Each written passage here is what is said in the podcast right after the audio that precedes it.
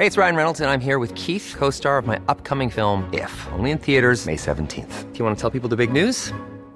All right, I'll do it. Sign up now and you'll get unlimited for $15 a month in six months of Paramount Plus Essential Plan on us. Mintmobile.com slash switch. Upfront payment of $45 equivalent to $15 per month. Unlimited over 40 gigabytes per month. Face lower speeds. Videos at 480p. Active Mint customers by 531.24 get six months of Paramount Plus Essential Plan. Auto renews after six months. Offer ends May 31st, 2024. Separate Paramount Plus registration required. Terms and conditions apply if rated PG.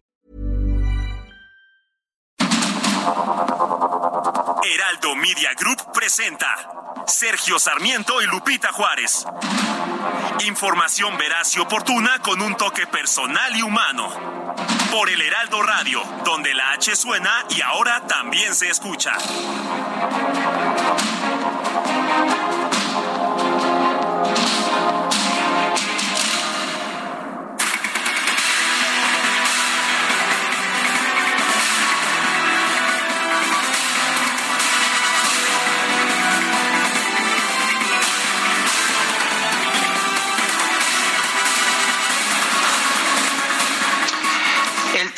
Electoral del Poder Judicial de la Federación ordenó que se devuelva a Jaime Bonilla su escaño en el Senado después de una ausencia de dos años en que fue gobernador del estado de Baja California. Por mayoría de votos, la sala superior de este tribunal electoral aprobó, el proyecto del magistrado José Luis Vargas, quien consideró que no hay impedimento legal para que Bonilla recupere el escaño. Sin entrar en el fondo del asunto, dijo que la decisión se justifica porque la dirigencia local del PAN, que impugnó el regreso de Bonilla al Senado, no tiene facultades para impugnar decisiones del ámbito federal.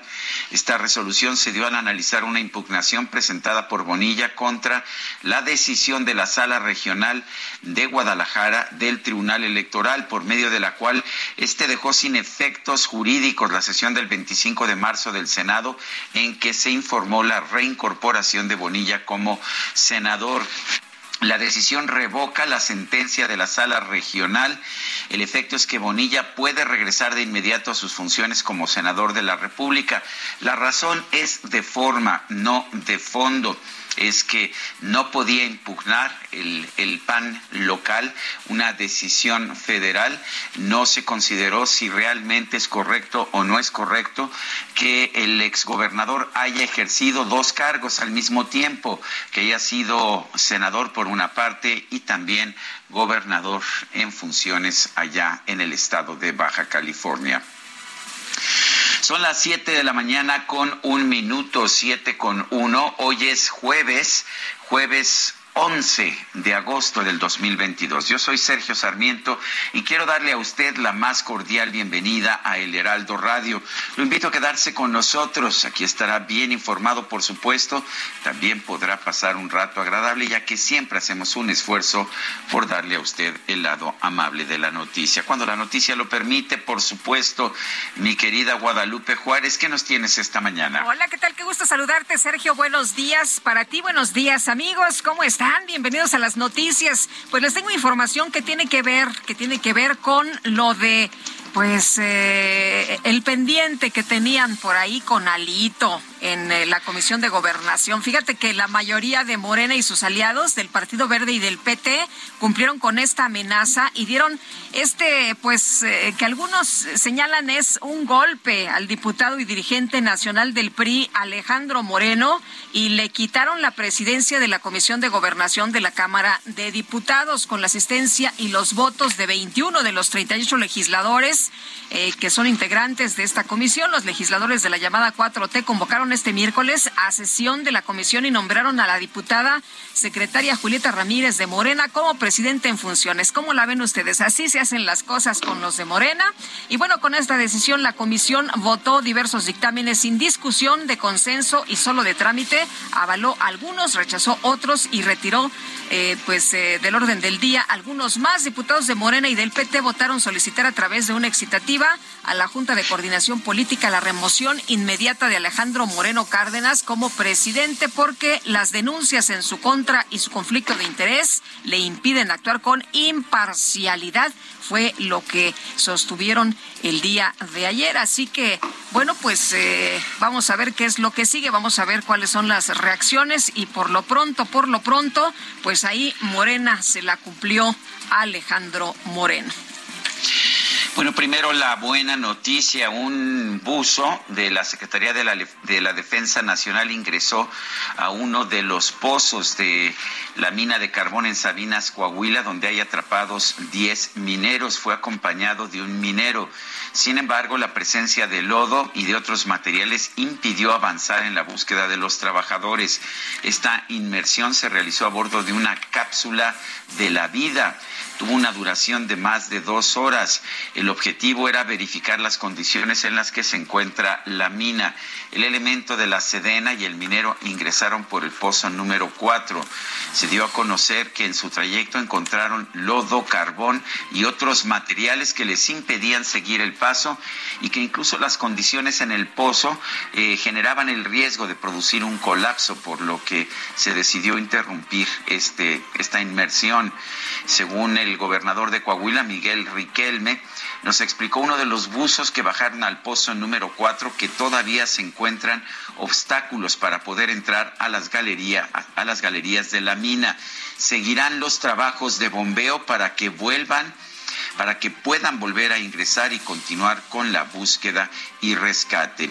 A la par se trabajó en acciones en los pozos 2 y 3 para intercambiar las bombas de agua de mayor tamaño por algunas de mayor maniobrabilidad que debido a la disminución de los niveles de agua harán más eficiente el bombeo. Bueno, pues ya se logró entrar en la mina, pero esto no ha sido suficiente para pues para poder empezar el rescate o para poder localizar dónde se encuentran los mineros atrapados. Son las 7 de la mañana con 5 minutos.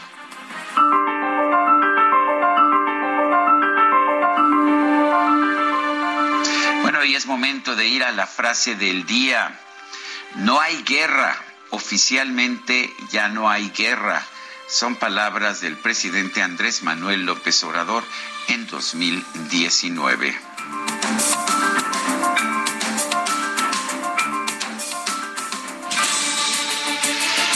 Bueno, y es momento de ir a las preguntas, a las preguntas de, de este día.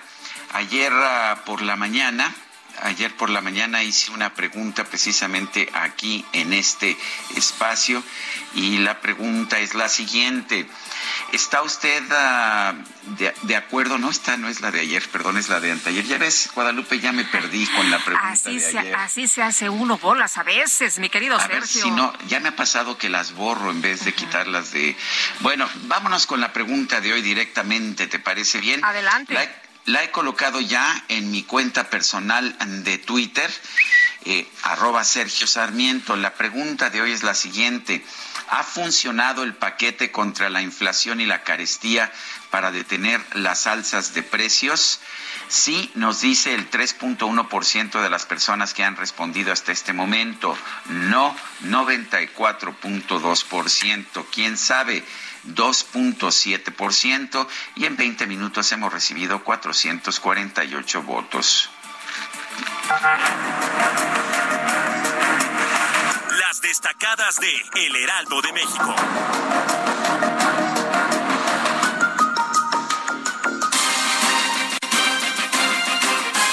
Está con nosotros aquí en la cabina Itzel González con las destacadas. Itzel, ¿qué tal? Muy buenos días. Muy buenos días, Lupita, Sergio, queridos, queridas destacalovers. Ya es jueves a un pasito del fin de semana. Nada más que todo con moderación, porque acuérdense que la quincena cae este lunes. Entonces, este fin de semana yo creo que ni con austeridad republicana, yo creo que con pobreza franciscana para este fin de semana. Uy. Malas noticias, pero buenas noticias porque ya vamos a descansar. Ya va a venir viernes, sábado y domingo. Hoy es jueves 11 de agosto. Mucha información, así que comenzamos con las destacadas del Heraldo de México.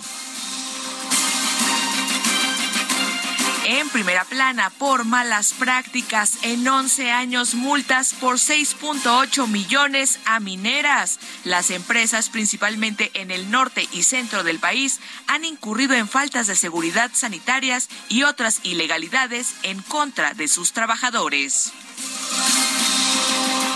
País conserva su escaño, luz verde a regreso de Jaime Bonilla. El tribunal ordenó la reincorporación del exgobernador al Senado. Ciudad de México, ambulancias llama a que cumplan requisitos. La jefa de gobierno Claudia Sheinbaum recordó que desde el 23 de agosto inicia el operativo para detectar a las unidades Patito estados Mexicali suman 21 muertos por calor. Distribuyen agua y suero para evitar más casos. Oye, eso está tremendo, ¿verdad? El calorón allá en Mexicali y ya cobró la vida de 21, personas. Está preocupante y ni siquiera vamos como a la mitad de la temporada de calor. Se viene la canícula, así que a tomar precauciones. Orbe en Cuba logran controlar incendio. En una base de depósitos de combustible de Matanzas ya fue controlado el incendio tras casi cinco días de lucha contra las llamas. Meta Qatar 2022 adelantan el juego inicial. El partido inaugural entre el país anfitrión y Ecuador se jugará el 20 de noviembre. Y finalmente, en mercados, presión económica, se encarece precio de la vivienda. De enero a junio de 2022, la vivienda en México se encareció 7.9% anual en un escenario de bajo crecimiento y alta inflación. Lupita, Sergio, amigos, hasta aquí las destacadas del Heraldo. Feliz jueves. Gracias, Itzel. Igualmente, muy buenos días. Son las 7 de la mañana con 10 minutos. Vamos a un resumen de la información más importante. Hoy es jueves 11 de agosto de 2022. El gobernador de Guanajuato, Diego Sinué Rodríguez, informó que tras los actos violentos registrados el martes pasado en los municipios de Celaya e Irapuato fueron detenidas 11 personas que se dedicaban a causar temor entre la población. Amigos de Guanajuato, les habla Diego Sinué, gobernador del estado. Ayer por la tarde, derivado de los operativos federales en el estado vecino de Jalisco, Guanajuato sufrió una serie de incendios en tiendas de conveniencia y vehículos, sin que se reporten lesionados. Desde el primer minuto, con la coordinación interinstitucional de autoridades estatales, municipales y federales, reforzamos los operativos y la vigilancia en todo el estado. Tras estos incendios que buscan generar temor y confusión, detuvimos a 11 personas que estaban dedicadas a causar temor en la población a través de los incendios. Bueno, por otra parte, el gobierno de Jalisco confirmó que los operativos del martes pasado dejaron un saldo de cinco personas detenidas, un presunto delincuente abatido, nueve vehículos asegurados, trece quemados y el decomiso de armas. Y después de estos hechos violentos en Jalisco y Guanajuato, Héctor Tejada Shahar, presidente de la Confederación de Cámaras Nacionales de Comercio, Servicios y Turismo, la CONCANACO, pidió reforzar la seguridad en el país, ya que esta es indispensable para poder desarrollar la actividad empresarial. En Celaya, Guanajuato, dos agentes de la Policía Auxiliar fueron emboscados al exterior de una ferretería, esto en la colonia Emiliano Zapata. Uno de ellos murió y el otro resultó lesionado. En Guadalupe, Zacatecas, un grupo armado asesinó a un elemento de la policía estatal que se encontraba en su día de descanso. Y el gobernador de Puebla, Miguel Barbosa, denunció que el ejército y la Guardia Nacional no le entregan información sobre las detenciones que realizan en el estado como parte de las tareas contra el robo de combustible.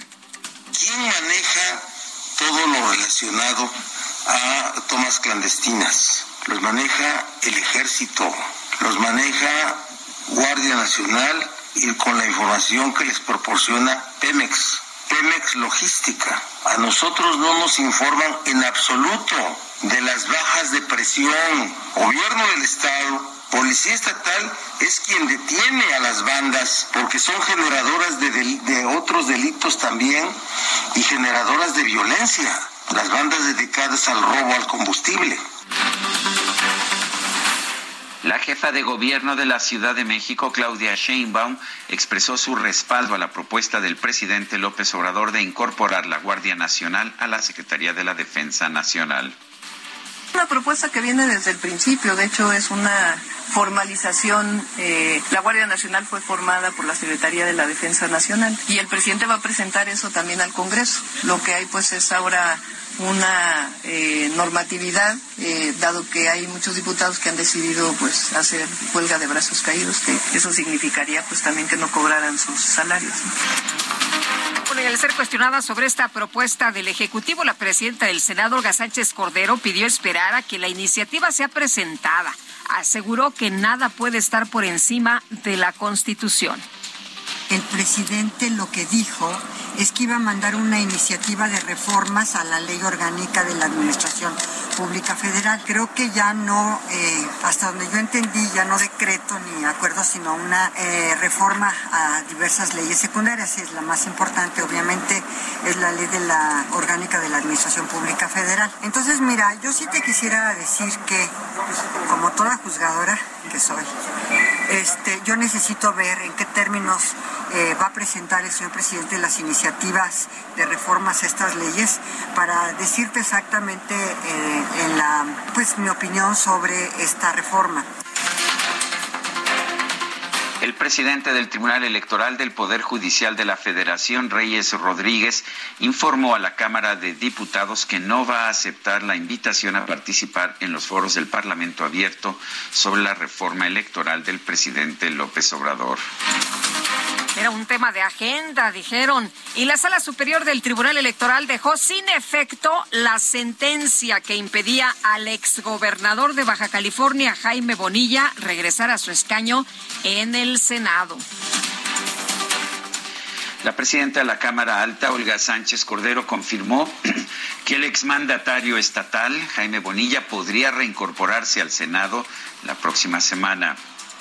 Precisamente por eso yo había dicho que tanto al senador le dije que tuviera prudencia, como a los medios de comunicación a usted les dije que estaba subiúdice. Ahora ya tenemos una definición del eh, regreso, de la reincorporación del senador eh, Jaime Bonilla. Eh, estoy esperando la notificación eh, del tribunal para que sea formal, obviamente, y llamar al senador para el próximo 17 a que integre la comisión permanente. El Tribunal Electoral del Poder Judicial de la Federación revocó la multa de 448 mil pesos impuesta por el INE al gobernador de Nuevo León, Samuel García, por presuntas aportaciones ilegales a su campaña electoral del 2021. Por otro lado, la Sala Superior ratificó la sentencia del Tribunal Electoral del Estado de Hidalgo, que declaró que el canciller Marcelo Ebrard sí vulneró los principios de imparcialidad y neutralidad en el pasado proceso electoral de la entidad. El dirigente nacional del PRD, Jesús Zambrano, anunció que su partido va a impulsar al diputado local Omar Ortega como aspirante a la candidatura al gobierno del Estado de México.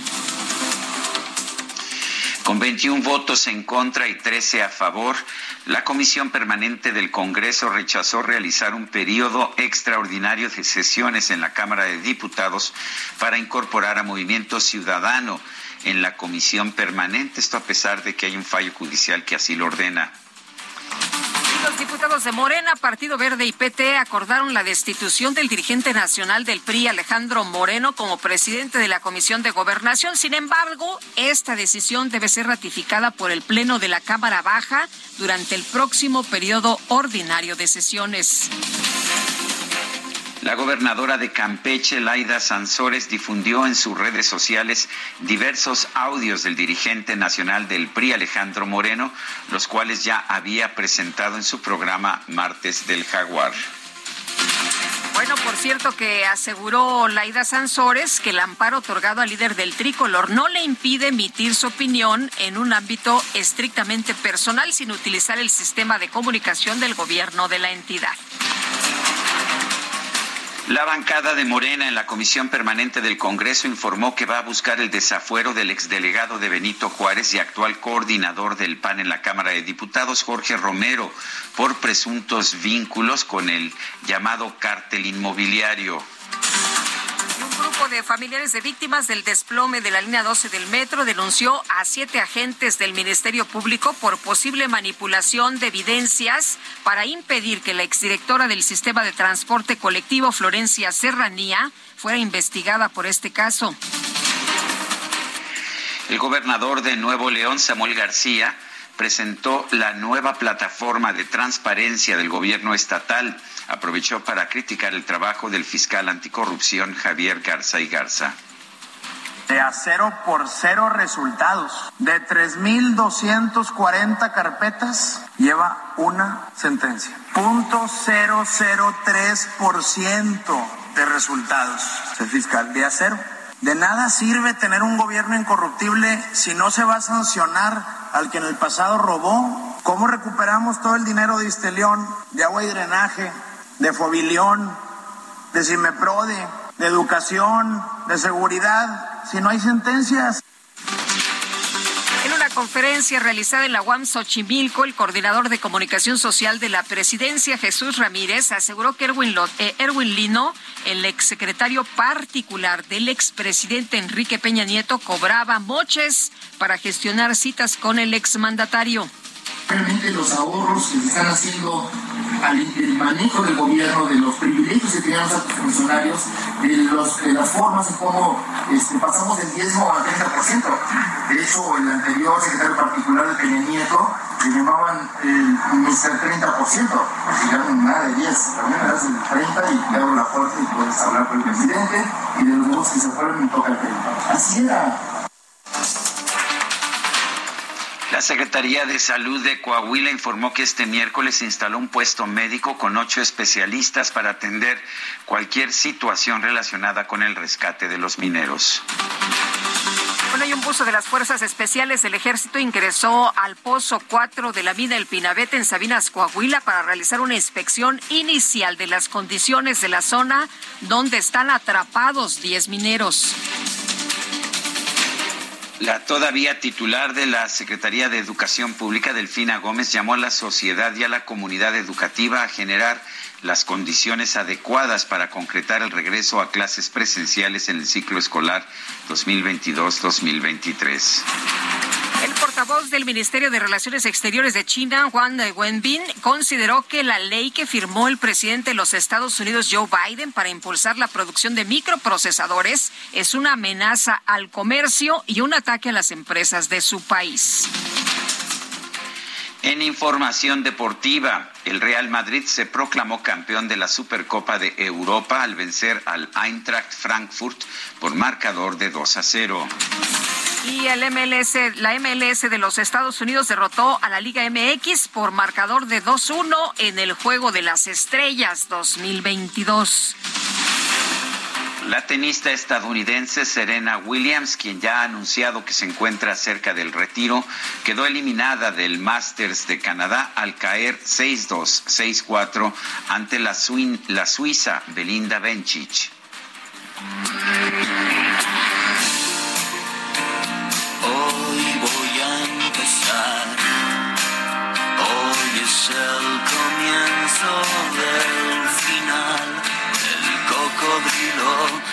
Astronauta soy en órbita lunar.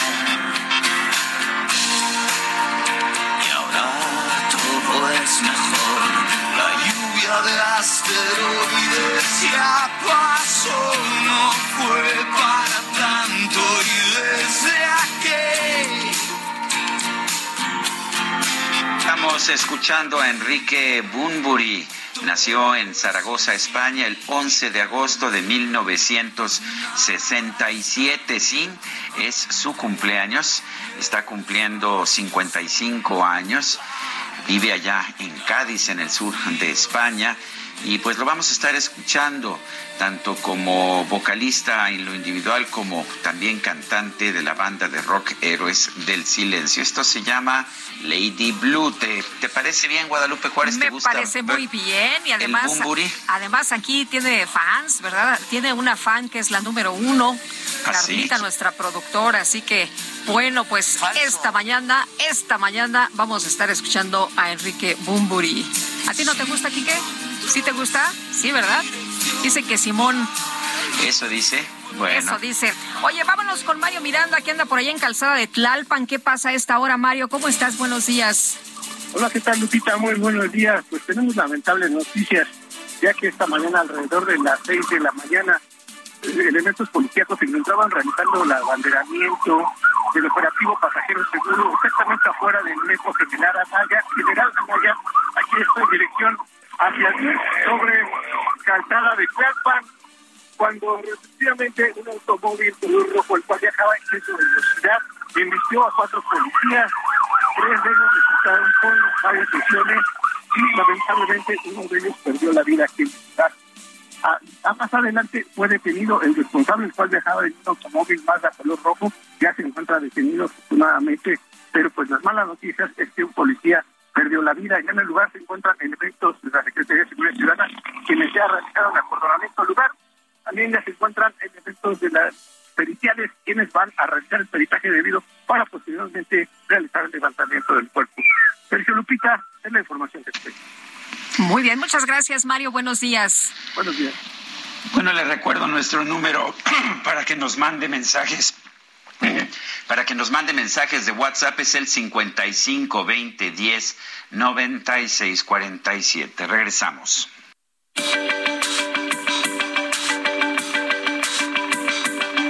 Sergio Sarmiento y Lupita Juárez quieren conocer tu opinión, tus comentarios o simplemente envía un saludo para ser más cálida esta mañana.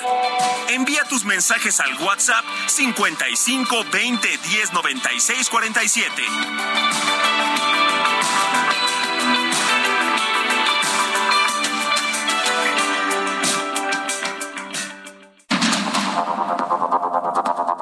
Con Sergio Sarmiento y Lupita Juárez por el Heraldo Radio.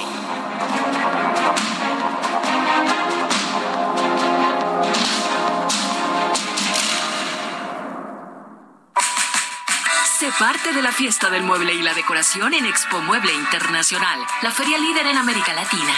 Recorre sus 60.000 metros cuadrados y encuentra la más alta calidad, variedad, diseño inmobiliario para hogar, jardín, hotel, restaurantes, para todos. La cita es del 17 al 20 de agosto en Expo Guadalajara. Regístrate sin costo en www.expomuebleinternacional.com.mx. Guadalajara, moda en mueble.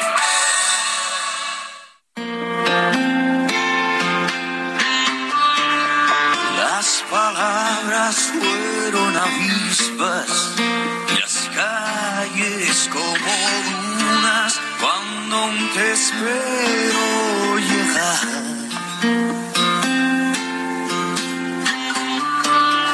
En un ataúd guardo tu tacto y una corona con tu pelo enmarañado queriendo encontrar un arco iris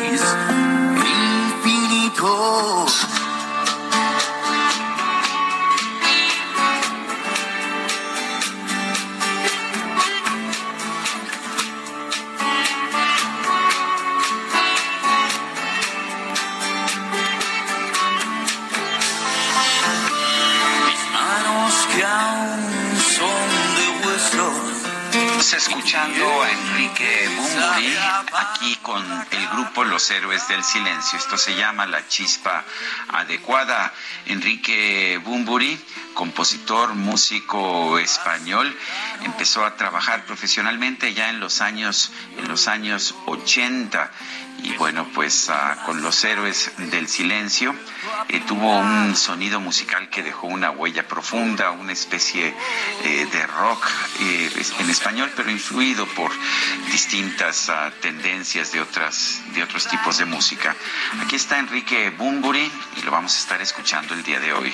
Pues muy bien, muy bien, bravo, dicen muchos esta mañana por Enrique Bumburi. Oye, y Amy Chejoa nos dice esta mañana, mientras las concesiones mineras sigan siendo moneda de cambio político, los mineros seguirán muriendo en México obligados por la necesidad. Saludos cariñosos. Dice Laura Sotomayor, buenas, eh, dice buenas tardes. ¿Podrían averiguar qué está pasando con los apoyos del bienestar? A nadie nos han pagado. Eh, no, no, tengo yo información de que, de que no se estén pagando estos apoyos, pero estaremos al pendiente a ver si encontramos información. M. Araujo nos dice, lo interesante para mí como contribuyente es saber si el señor Bonilla cobraba por los dos puestos que desempeñaba. Es la primera persona omnipresente que conozco.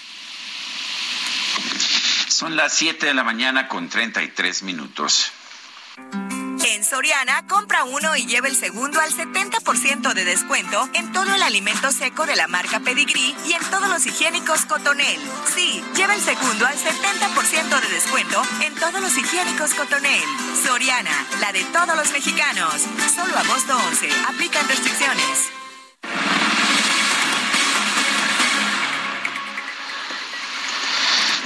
Bueno, pues, son las 7 con 34. Adelante, Lupita. Sí, seguimos con la información. Diputados de Morena removieron por unanimidad a Alejandro Moreno de la presidencia de la Comisión de Gobernación y Población de la Cámara Baja, pero Jorge Almaquio dicen que esto se tiene que ratificar. A ver, cuéntanos de qué se trata, qué fue lo que pasó exactamente el día de ayer y cómo queda Alejandro Moreno. Pues fíjate, Lupita, Sergio, amigos, muy buenos días. Eh, que diputados federales de Morena y aliados removieron por unanimidad Alejandro Moreno Cárdenas de la presidencia de la Comisión de Gobernación y Población allá en la Cámara Baja. Al realizar la quinta reunión de trabajo con la ausencia del legislador priista y sus homólogos del PAN y PRD, pues la presencia de la Guardia Nacional también estuvo ahí en esta sesión. Los 21 integrantes de la coalición Va por México designaron a Julieta Ramírez Padilla como presidenta en funciones para llevar a cabo la revisión de diversos dictámenes, la mayoría de ellos fueron retirados. Esta, esta sesión fue precisamente convocada por legisladores, secretarios de integrantes del partido eh, Morena, y bueno, fue Gerardo Fernández Noroña quien en esta sesión, en asuntos generales, propuso la inmediata destitución de Alito tras señalar en varias participaciones que pues ya, ya no quieren al frente de los trabajos al legislador priista. Pero así lo comentó, escuchemos y dado que aún eh, la Fiscalía de Campeche no ha solicitado el desafuero del citado legislador, yo sí quiero pedir que esta comisión tome la decisión de remover de la responsabilidad como presidente de la Comisión de Gobernación a Alejandro Moreno y que en la primera sesión ordinaria de la Cámara pida al Pleno la ratificación de esta decisión. Y bueno, los integrantes de Morena, encabezados por Mario Yerko y Pablo Amílcar, habían he propuesto una citativa a la Junta de Coordinación Política y se mostraron dudosos de la propuesta ya que eh, pues eh, llevaron a cabo esta petición a la presidenta en funciones. Incluso ante las posturas pues eh, pidieron un receso y en ese momento llegó al punto de la reunión el coordinador de Morena Ignacio Mier quien señaló que será sería el pleno quien tome la decisión de remover al legislador priista. Sus palabras entonces hoy, eh, por procedimiento, yo les decía que en la libertad que tienen los integrantes de la comisión solicitar la remoción y le corresponderá a la Junta de Coordinación Política dirimir este asunto con relación a quién puede ser eh, quien lo sustituya o... En... Y bueno, pues eh, después de esto volvieron del receso y en ese momento fue cuando ya los diputados de Morena apoyaron la posición de Gerardo Fernández Noroña, legislador del Partido del Trabajo, y eh, pues eh, solicitaron precisamente esta petición, eh, decidieron acompañar la propuesta de Gerardo Fernández Noroña y señalaron que bueno pues irían irán hasta las últimas consecuencias precisamente ante la Junta de Coordinación Política para que pues ya ya el legislador del PRI Alejandro Moreno Cárdenas no eh, presida las eh, sesiones de la Comisión de Gobernación. En su cuenta de Twitter, los diputados del PRI criticaron que la Guardia Nacional pues estuviera presente en la reunión de la Comisión de Gobernación. señalaron a Sergio Gutiérrez Luna, todavía presidente de la mesa directiva, de que se haya excedido en sus facultades. Y bueno, también el PRD eh, respaldó a, Alejandro Moreno como eh, presidente de la Comisión de Gobernación. Dijeron que esta sesión no era legal, que debería de continuar en funciones y bueno, pues ya serán en los próximos días cuando los diputados definan definitivamente si eh, Alejandro Moreno sigue al frente de esta comisión en la Cámara de Diputados. Sí, Lupita, amigos, el reporte que les tengo.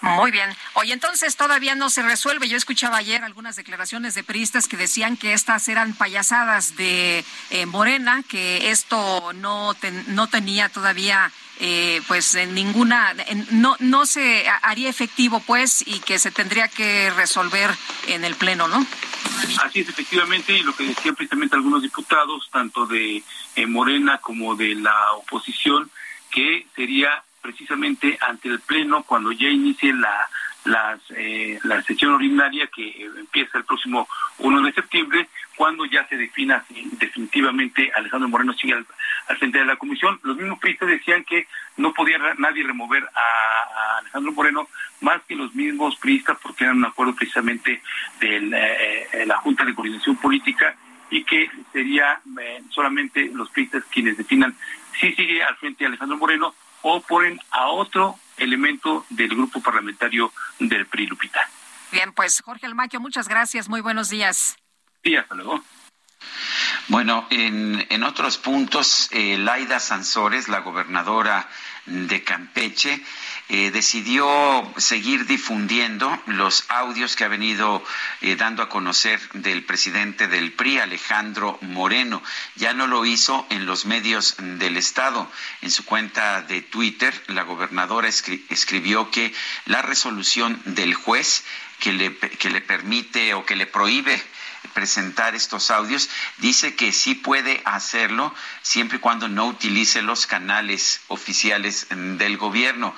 Específicamente dice Laida Sansores, o dijo Laida Sansores ayer, de acuerdo a la orden emitida por el juez décimo sexto de distrito en materia administrativa de la Ciudad de México, Gabriel Regis López, con expediente 938-2022, a la letra dice, lo anterior no significa que las autoridades responsables estén vedadas de emitir su opinión en un ámbito estrictamente personal respecto del quejoso por el carácter de figura pública que ostenta, sin utilizar la plataforma o sistema estatal de comunicación para ese fin. Por lo anterior dijo Laida Sansores, hago público este video en mis redes sociales personales y es un video en el que nuevamente el el ex gobernador de Campeche, actual presidente del PRI, se pone en problemas, está cuestionando, está cuestionando, insultando, descalificando a una serie de empresarios de nuestro país porque no le dieron dinero suficiente para las campañas.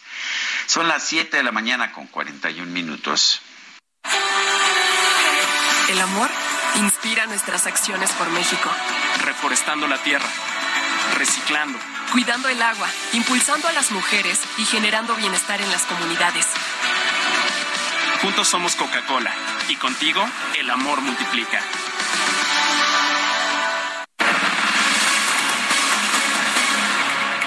Bueno, nos están reportando aquí en la Ciudad de México esta mañana que el tráfico está a vuelta de ruedas sobre Tlalpan y es por lo que ya le adelantaba nuestro compañero Mario Miranda esta pues tragedia que acaba de ocurrir hace unos minutos ahí en Calzada de Tlalpan a la altura del Metro General Anaya. Fueron atropellados en un punto de revisión de pasajeros seguro por un vehículo cuatro policías, por cierto que nos decía nuestro compañero que pues un policía murió, un policía murió y tres resultaron lesionados, fueron llevados al hospital, por eso está la situación eh, así tan complicada en Calzada de Tlalpan. Y bueno, por otra parte le quiero comentar que el secretario de la Defensa Nacional, Luis Crescencio Sandoval informó que aún no hay condiciones óptimas para que los buzos puedan entrar al rescate de los 10 mineros atrapados en la mina del Pinabete en Sabinas, Coahuila, pero aseguró que seguirán haciendo los intentos. En la mañanera de este jueves en Palacio Nacional explicó que ayer los buzos tuvieron que frenar el descenso debido a que no encontraron condiciones por los niveles de agua y el material que impidió su paso para entrar, como polines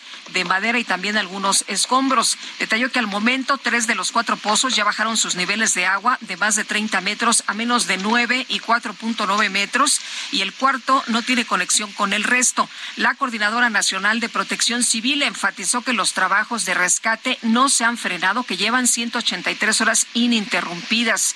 Esperamos que el día de hoy en el Pozo 2, que estamos llegando ya a niveles donde puedan entrar los rescatistas, esto nos lo irá indicando la empresa y la Sedena, fue lo que dijo la Coordinadora de Protección Civil, pues vamos a estar muy pendientes. El Tribunal Electoral del Poder Judicial de la Federación ha determinado que Jaime Bonilla, senador de Morena, puede recuperar su escaño en el Senado tras haber sido gobernador de Baja California.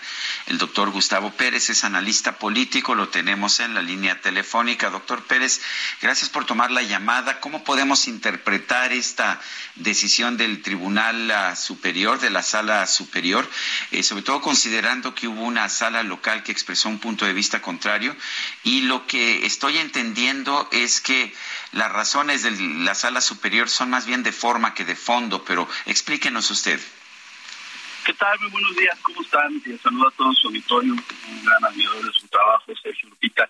Eh, bueno, pues eh, haces una pregunta muy correcta por ahí, Sergio, y es, ¿cómo se puede interpretar esta situación? La verdad es que hay que entender que esto es un asunto jurídico-político, es decir, tiene una situación, tiene una, una cara, por supuesto, jurídica, en la cual, pues, ah, en un principio hay que entender los hechos, ¿no? Hay una denuncia por parte de un gobierno morenista por hacia un gobierno ex morenista. Esto es una situación que eh, nos está dando a entender que ya no hay tan tan este no está tan clara esta situación de cómo se manejan las cosas dentro del partido político de Morena, ¿no? Eso por un lado. Entonces, viene esta, eh, digamos, esta eh, denuncia por parte de este gobierno estatal eh, para esta administración que acaba de terminar y, bueno, pues resulta ahí que se alega que hay un presunto peculado. ¿Por qué? Pues porque se iba, se firmó un contrato, Jaime Bonilla termina firmando un contrato por alrededor de 12 mil millones de pesos, ¿no? Para la creación de un parque fotovoltaico. Entonces se calcula cuando empiezan a revisar eh, la actual administración, se empiezan a revisar y eh, se dan cuenta que tiene un sobrecosto del 200% mayor de lo que se ofrece en el mercado. Digamos, esa es la acusación, ¿no? Entonces, Jaime Bonilla, inteligentemente, eh, astutamente, lo que hace es interponer un recurso de consideración, ¿verdad? Y eh, entonces el, digamos él lo que dice bueno pues hay que yo me quiero regresar a mi curul en el senado pues para, para obtener la, el beneficio del fuero y que no tenga que ser pues eh, investigado no y qué es lo que sucede pues eh, él dice bueno voy a meter este recurso de consideración porque la, la sala local que tiene sede en Guadalajara pues ya está diciendo que sí pues que se, se proceda no eh, entonces, lo que dice el, este magistrado José Luis Vargas, que hay que comentarlo, la gente lo empieza a ubicar como el magistrado billetes porque tiene este por ahí una situación que no ha podido aclarar de alrededor de 20 millones de pesos que no ha podido este justificar entre lo que él está ganando y lo que está devengando, ¿no? Lo que está gastando más bien. Y entonces lo que sucede es que esta sala este pues ya de, de nivel federal argumenta en el proyecto del, licenciado José Luis Vargas que, eh, que no tiene ámbito la sala local de promover esa este pues pues esa eh, digamos la de proceder no porque dice que cuando eh, hay un diputado esto hay que entenderlo muy bien no hay un diputado panista local que dice no no no el señor no puede regresar a, su curul porque él ya tomó protesta como gobernador. Entonces eso no está estipulado en la ley. Este es un este es un vacío legal, ¿no? Porque no había no había digamos no habíamos tenido un precedente porque si nosotros recordamos, pues sí es verdad, Manuel Velasco regresa a su curul, Leonel Godoy regresa a su curul, pero ¿qué pasa? Como no hay ninguna este no hay ninguna queja, ¿no? O sea, nadie nadie nadie mete un recurso, una impugnación ni nada, pues entonces no se hace este digamos este alboroto, ¿no? Pero entonces lo que sucede es que dice este, digamos, el, el, TPF, JF, lo que nos, exactamente el tribunal, el tribunal pero a nivel federal, lo que nos dice entonces es este que, que no, pues no tiene, no tiene ninguna materia jurídica a nivel, este nivel local, porque se trata de una situación federal. Y digamos que esa es la argucia por la cual se echa para atrás esa esa, eh, digamos, ese procedimiento, ¿no? Y hay que decirlo también, eh, Jaime Bonilla, pues es muy amigo, muy amigo íntimo de, de, Olga Sánchez Cordero, ¿no? Entonces, Olga Sánchez Cordero se ha estado moviendo durante los últimos días, pues para, precisamente para facilitar el regreso de Jaime Bonilla a su curul en el Senado. Eh, Gustavo, el, eh, lo que decía el dirigente local del PAN que interpuso el juicio, eh, o lo que le dijeron es que no tenía legitimación para presentar un medio porque no tenía injerencia en temas que corresponden al Senado además de considerar que la acción fue excesiva. Pero, ¿qué pasa eh, con, con la ley? No podía ocupar dos cargos públicos de manera simultánea. Y según la información que se tiene, es que agotó su derecho a ser senador a lanzarse y ganar la gubernatura de Baja California. O sea, eh, ¿se puede romper la ley o, la, o, es lo que dice la ley y sí puede, eh, como lo ha señalado el tribunal, pues regresar cuando se supone que no puedes ocupar dos cargos y si renuncias a uno, pues ya no puedes tener el otro? Exactamente, Lupita. Esa es la situación. Lo que pasa es que lo que se arguye es que Bonilla no renunció, pidió licencia. Y esto es, digamos, hasta cierto punto una situación normal porque casi todos los que están en una curul y se van a lanzar para algún otro puesto o algún otro cargo público piden licencia en lo que se determina ¿verdad? En lo Pero en el caso de Bonilla, él ganó. En el caso, pues sí, exactamente, él ganó y, y entonces cuando él toma protesta, lo que, se, lo que argumenta este diputado del PAN es que él ya tomó protesta y pues entonces en automático él no puede estar ejerciendo dos cargos públicos porque el artículo 125 de la Constitución es muy claro, no puede estar devengando dos cargos públicos en, en el mismo tiempo, ¿no?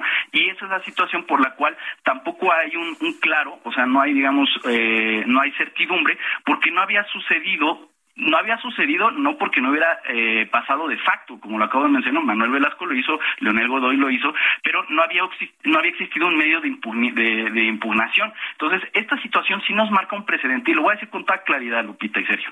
Es un precedente muy negativo, pero no precisamente hacia la clase política. Es un, es un precedente negativo, es un mensaje negativo hacia la sociedad en general, porque lo único que esto, este mensaje nos está diciendo es que se puede corromper la ley, que se se puede hacer cuanta barbaridad, se puede cometer peculado, se puede robar, se puede hacer cualquier acto de corrupción y no va a haber castigo mientras hay un partido que eh, está cargando los dados hacia un lado o hacia el otro. Es decir, hay un franco proceso de desinstitucionalización en los órganos que se supone deberían ser autónomos del Estado. Gustavo, si entiendo, se rechaza esto, se rechaza eh, pues la prohibición del, de la sala local porque el diputado local no tenía facultades, digamos, para oponerse a esto. ¿Esto quiere decir que si un senador del PAN, por ejemplo, hubiera hecho, presentado la misma inconformidad, sí habrían tenido que ver el fondo e impedirle regresar? absolutamente le acabas de dar al clavo. Y esa es la situación por la cual hay una gran queja porque dicen, a ver, o sea, si sabían de este proyecto, nadie fue tampoco como para esclarecer cómo se podía proceder ni nada, ¿no? Y, y eso es parte, digamos, del, del, juego político, del juego jurídico. Pero aquí lo, lo que está es muy interesante. Mira, eh, lo que tú estás comentando, Sergio, es absolutamente cierto, ¿no? Lo que se arguye entonces es que él no tiene capacidad legal, no tiene, no, no es su ámbito porque es un, es un diputado local. Y lo que le dicen, ay, pues es que entonces hubieran procedido a través de un diputado o de un senador este federal, ¿no? Para que estuviera en el mismo, digamos, en el mismo ámbito de acción. Pero el hecho es el mismo, la acusación sigue siendo la misma y bueno, pues eh, es, es torcer la ley, Sergio Lupita. La verdad es que no, no hay otra manera de decirlo eh, coloquialmente para que el auditorio lo entienda perfectamente, pues es torcer la ley, es buscar cualquier pretexto, pues para regresarle el escaño a un servidor público que, pues al parecer, tiene algunas cuentas pendientes. Y además no fue por unanimidad la votación, ¿no? Los eh, dos, dos eh, de los eh, magistrados, la magistrada Yanín Otálora y también del magistrado de la Mata fueron los que votaron en contra. Por supuesto, y nosotros recordamos muy bien a, a, Yanino Tálora, pues dándole la, la constancia de, de, haber sido, de haber ganado la presidencia de Andrés Manuel López Obrador, ¿verdad? Eh, una demócrata, por supuesto, y, y, bueno, también lo que acá, pues lo que vimos fue que faltó también un, uno de los magistrados, seguramente no quiso este estar, digamos, tocado por esta situación, pero es verdad, gana, gana, no con, digamos, no contundentemente, no fue eh, que todos hayan votado a favor del proyecto de, José Luis Vargas, esto, pero eh, pues marca un mal precedente. Yo creo que eso es lo, lo, más negativo. Y aquí lo que lo que es interesante es cambiar, digamos, esta perspectiva totalmente jurídica por la política. Y a mí lo que me queda claro es que esto que nosotros pensábamos que era un partido eh, muy bullante, con muchos lazos de amistad interna, lo que empezamos a ver es que, digamos, empieza a salir un poquito el cobre, ¿no? Porque hay que entender la dinámica de Baja California. Eh, Marina del Pilar, la actual gobernadora, no es precisamente una lideresa de izquierda. Ella viene trabajando en, en las administraciones desde Calderón, después estuvo un año todavía con Peña Nieto y después pues ya se convirtió a, Morena. Y el caso de Jaime Bonilla, pues por otro lado, pues él, él es en realidad entre un político y un empresario, y un empresario eh, también billetudo, ¿no? Entonces, eh, pues eh, empezamos a ver que no quiere decir que porque haya sucesión va a haber, digamos, ciertos encubrimientos y digamos que hasta cierto punto eso es algo positivo, pero para el partido propio, hablando en términos de, de lo que es la clase política de Morena, pues ya nos está diciendo que seguramente cuando se ya se retire el, actual presidente, pues va a haber muchos conflictos internos, ¿no? Recordemos que eh, el partido se crea a partir de la gran mayoría de gente del PRD, del PRI, pero en este caso también del PAN. Es muy interesante el caso. Doctor Gustavo Pérez, gracias por conversar con nosotros esta mañana. Muchísimas gracias, que esté muy bien. Saludo a todo su auditorio. Gracias, buenos días. Vamos a, una pausa. Nuestro número para que nos mande mensajes de WhatsApp es el 55 20 10 96 47. Regresamos.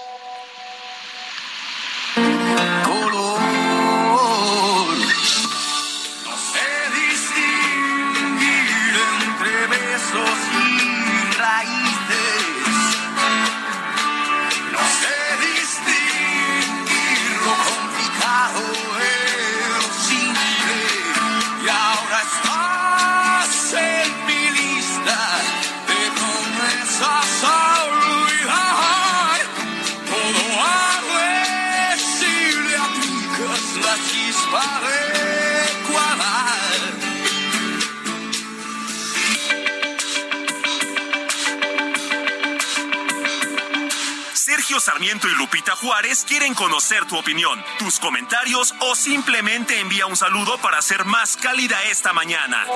Envía tus mensajes al WhatsApp 55 20 10 96 47.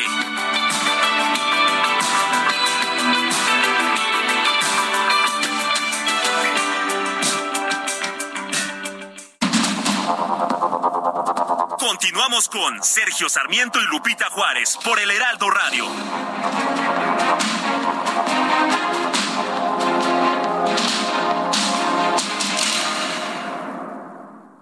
Necesario para la fabricación de muebles y la industria de la madera lo encuentras en Tecnomueble Internacional. Conecta con más de 150 proveedores líderes con la mejor oferta en maquinaria, maderas, tableros, herrajes y mucho más. La cita es del 17 al 20 de agosto en Expo Guadalajara. Regístrate en www.expomuebleinternacional.com.mx y redescubre Expo Mueble Internacional.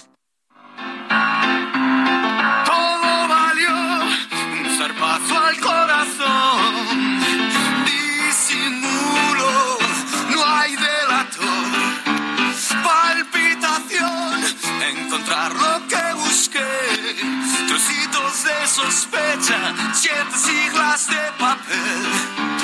¿Quién pudo ser? Quiero que seas tú.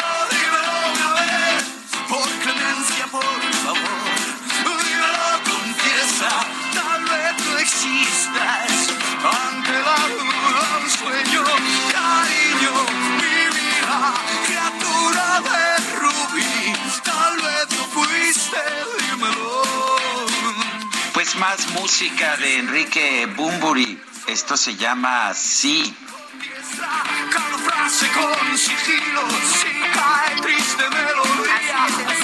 Sí. Oye, nos dice Soco Rodríguez, Sergio Lupita, aquí, que equipo, buen día. Enrique Bumburi, gracias. Ayuda a asimilar las tristes noticias que suceden de nuestro país.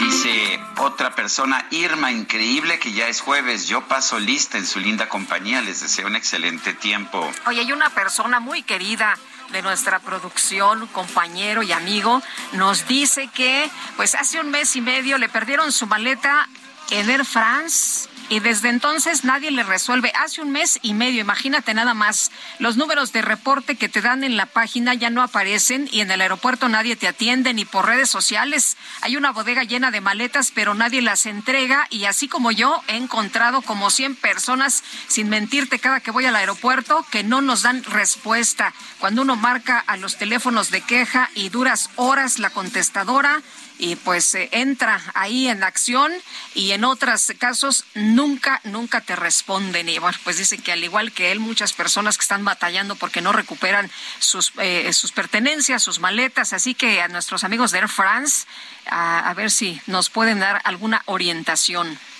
Dice Fernando Nava. Hay gente que hizo sus trámites para la pensión de adultos mayores de 65 hace más de un año. ¿Y qué creen? No les han pagado nada. Algo anda muy raro con eso. Son las ocho de la mañana con tres minutos. Diputados de Morena, el Partido Verde y el Partido del Trabajo convocaron a una reunión de la Comisión de Gobernación y Población sin la asistencia del PAN, el PRI, Movimiento Ciudadano y el PRD.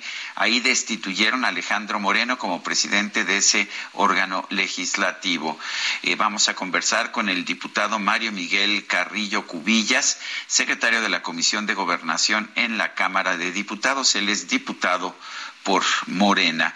Eh, diputado Carrillo Cubillas, gracias por tomar nuestra llamada. La primera pregunta, ¿es legal esta, pues esta destitución que llevó a cabo la Comisión de Gobernación? Hola, ¿qué tal, Sergio Lupita? Buen día. Hola, buenos días. A todo su auditorio. Por supuesto que fue legal.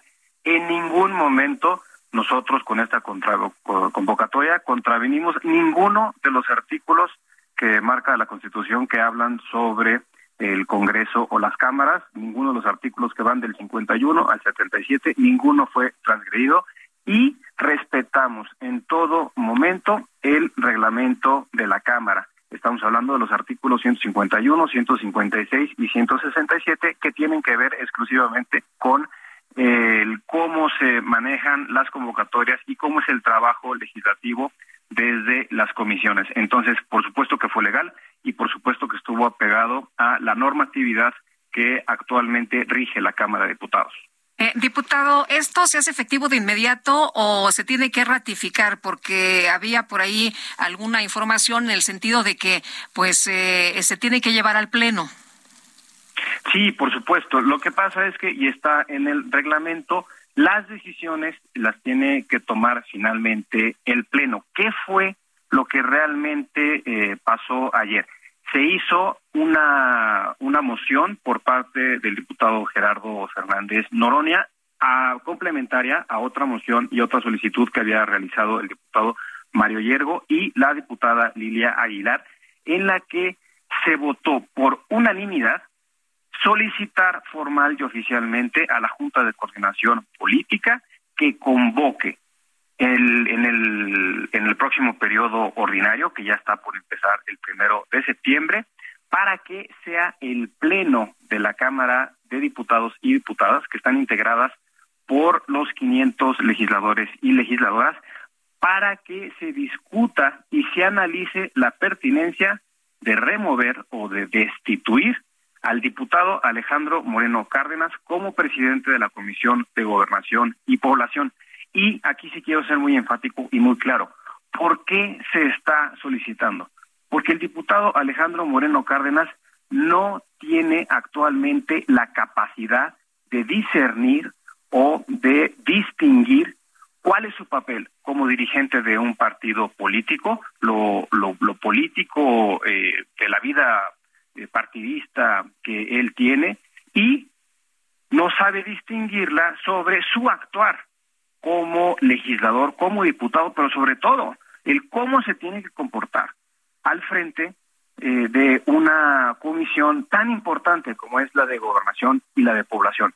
Por eso es que, como él no sabe distinguir y combina y lleva su actitud bravucona, pendenciera y su lenguaje es a las presidencias o, en este caso, al actuar en la Comisión de Gobernación y de Población, es por esta razón que se está pidiendo que se destituya al diputado Moreno Cárdenas de la presidencia de esta comisión. Destituyó Alejandro Moreno, se pidió que se analice la destitución. Por supuesto, así lo es, que se solicitó a Jocopo, se va a votar en el Pleno y lo que también queremos decir y queremos dejarle muy claro a la gente eh, o a los voceros del PRI es que estas designaciones de las presidencias de las comisiones en la Cámara se realizan mediante acuerdos y conciliaciones políticas. No son propiedad de ningún partido político. Entonces es increíble que algunas personas del PRI estén diciendo que esta comisión es del PRI y que ellos van a dejar a Alejandro Moreno. No les toca a ellos decidir eso. Es una designación y es una conformación que mediante acuerdo político se hacen en el Pleno, las y los 500 diputados y diputadas. Y eso puede eh, cambiar en cualquier momento eh, por el contexto que se vive actualmente. Y por supuesto que en Morena y sobre todo en la coalición Juntos Hacemos Historia, donde nos acompaña el Partido del Trabajo y el Partido Verde Ecologista de México, vamos a solicitar que se haga una reconfiguración de las presidencias de las comisiones de la Cámara de Diputados, porque el diputado Alejandro Moreno Cárdenas no puede seguir al frente de esta importante eh, comisión, en tanto siga con esa actitud de no saber distinguir la vida partidista de la vida legislativa. Muy bien. Bueno, pues el diputado, diputado Mario Miguel Carrillo Cubillas, gracias por hablar con nosotros. Al contrario, Sergio Lupita, muchísimas gracias por el espacio. Seguimos pendientes. Y ya nada más por último, creo que algo que, que también sucedió en la comisión y que se está pasando por alto es la solicitud de un correligionario del diputado Alejandro Moreno que se hizo en la Fiscalía General de la República para que sea investigado eh, por enriquecimiento ilícito y que llegó a la Cámara en aquel momento cuando, cuando era la sexagésima segunda legislatura y la mesa directiva no dio alcance a esa solicitud. El diputado Mario Yergo ayer en un punto de asuntos generales pidió que la actual presidencia de la mesa directiva aperciba esa solicitud y pregunte de manera inmediata a la Fiscalía General de la República cuál es el estatus de esa denuncia penal por enriquecimiento ilícito cuando el hoy diputado Alejandro Moreno era gobernador de Campeche. Muchas gracias, diputado Mario Miguel Carrillo Cubilla, secretario de la Comisión de Gobernación en la Cámara de Diputados. Bueno, y en la línea telefónica Rubén Moreira, presidente de la Junta de Coordinación Política de la Cámara de Diputados. Rubén, ¿qué tal? Muy buenos días. Muy buenos días, muchas gracias por la llamada y estoy a sus órdenes. Muchas gracias. Eh, oiga, pues eh, no son propiedad las comisiones de los partidos políticos, no le toca al PRI, debe destituirse Alejandro Moreno. ¿Cómo escucha usted estas declaraciones de los morenistas? yo haría un llamado, para empezar, al diálogo político y a que retomemos la misión que tenemos como diputadas y diputados, que es resolver los problemas de este país. El día de ayer vimos cómo varios estados de nuestra República se incendiaron por temas de seguridad. He estado viendo tiendas de conveniencia incendiadas, supermercados incendiados. Ese debería ser el gran debate nacional, cómo resolver ese problema. Lo que sucede en la Cámara es ilegal a juicio de nosotros. Tenemos la posibilidad de a los tribunales. Yo no soy muy dado a eso en este dentro de la Cámara porque empiezan a intervenir otros poderes en la misma. Creo que el diálogo la, el acuerdo y la conciliación, es lo mejor. Pero se está partiendo también de una violación al reglamento. Para empezar, Alejandro Moreno es presidente de una comisión, ha convocado a todas sus reuniones. Si no la ha sabido es porque los secretarios no asistieron, los de Morena, y no hay ninguna causal para una remoción. Por otro lado, yo quisiera comentarles que el, presidente de mi partido tiene el derecho de ser diputado y como diputado tiene el derecho de ser presidente de una comisión. Él tiene el antecedente de haber sido presidente de esa misma comisión cuando se resolvieron casos importantes en nuestro país. Entonces el hecho de que un diputado sea a la vez presidente de un partido, pues eh, es un pretexto más eh, inusual para tratar de bloquear a alguien. Hemos tenido muchos diputados que ejercen funciones partidistas. Entonces yo, después de escuchar lo que se dice, One size fits all seems like a good idea for clothes until you try them on. Same goes for healthcare. That's why United Healthcare offers flexible, budget friendly coverage for medical, vision, dental, and more. Learn more at uh1.com. Que volvamos a la legalidad, que tratemos de resolver los temas dentro de la Cámara y que no recurramos, porque lo podemos hacer, a los tribunales y que volteemos a ver en el país los temas que son importantes. Este tema de la seguridad es muy, muy importante y muchos otros, la inflación, los temas de violencia contra la mujer, en fin, los temas que, quiere que el pueblo de México que trabajemos. Eh, diputado, la, ¿Es, ¿Es legal o no es legal? Dice usted que se violó el reglamento. ¿Qué pasa ahora? ¿Y qué pasa con las decisiones que se están tomando en el seno de la Comisión de Gobernación? ¿Son válidas jurídicamente? No, no son válidas.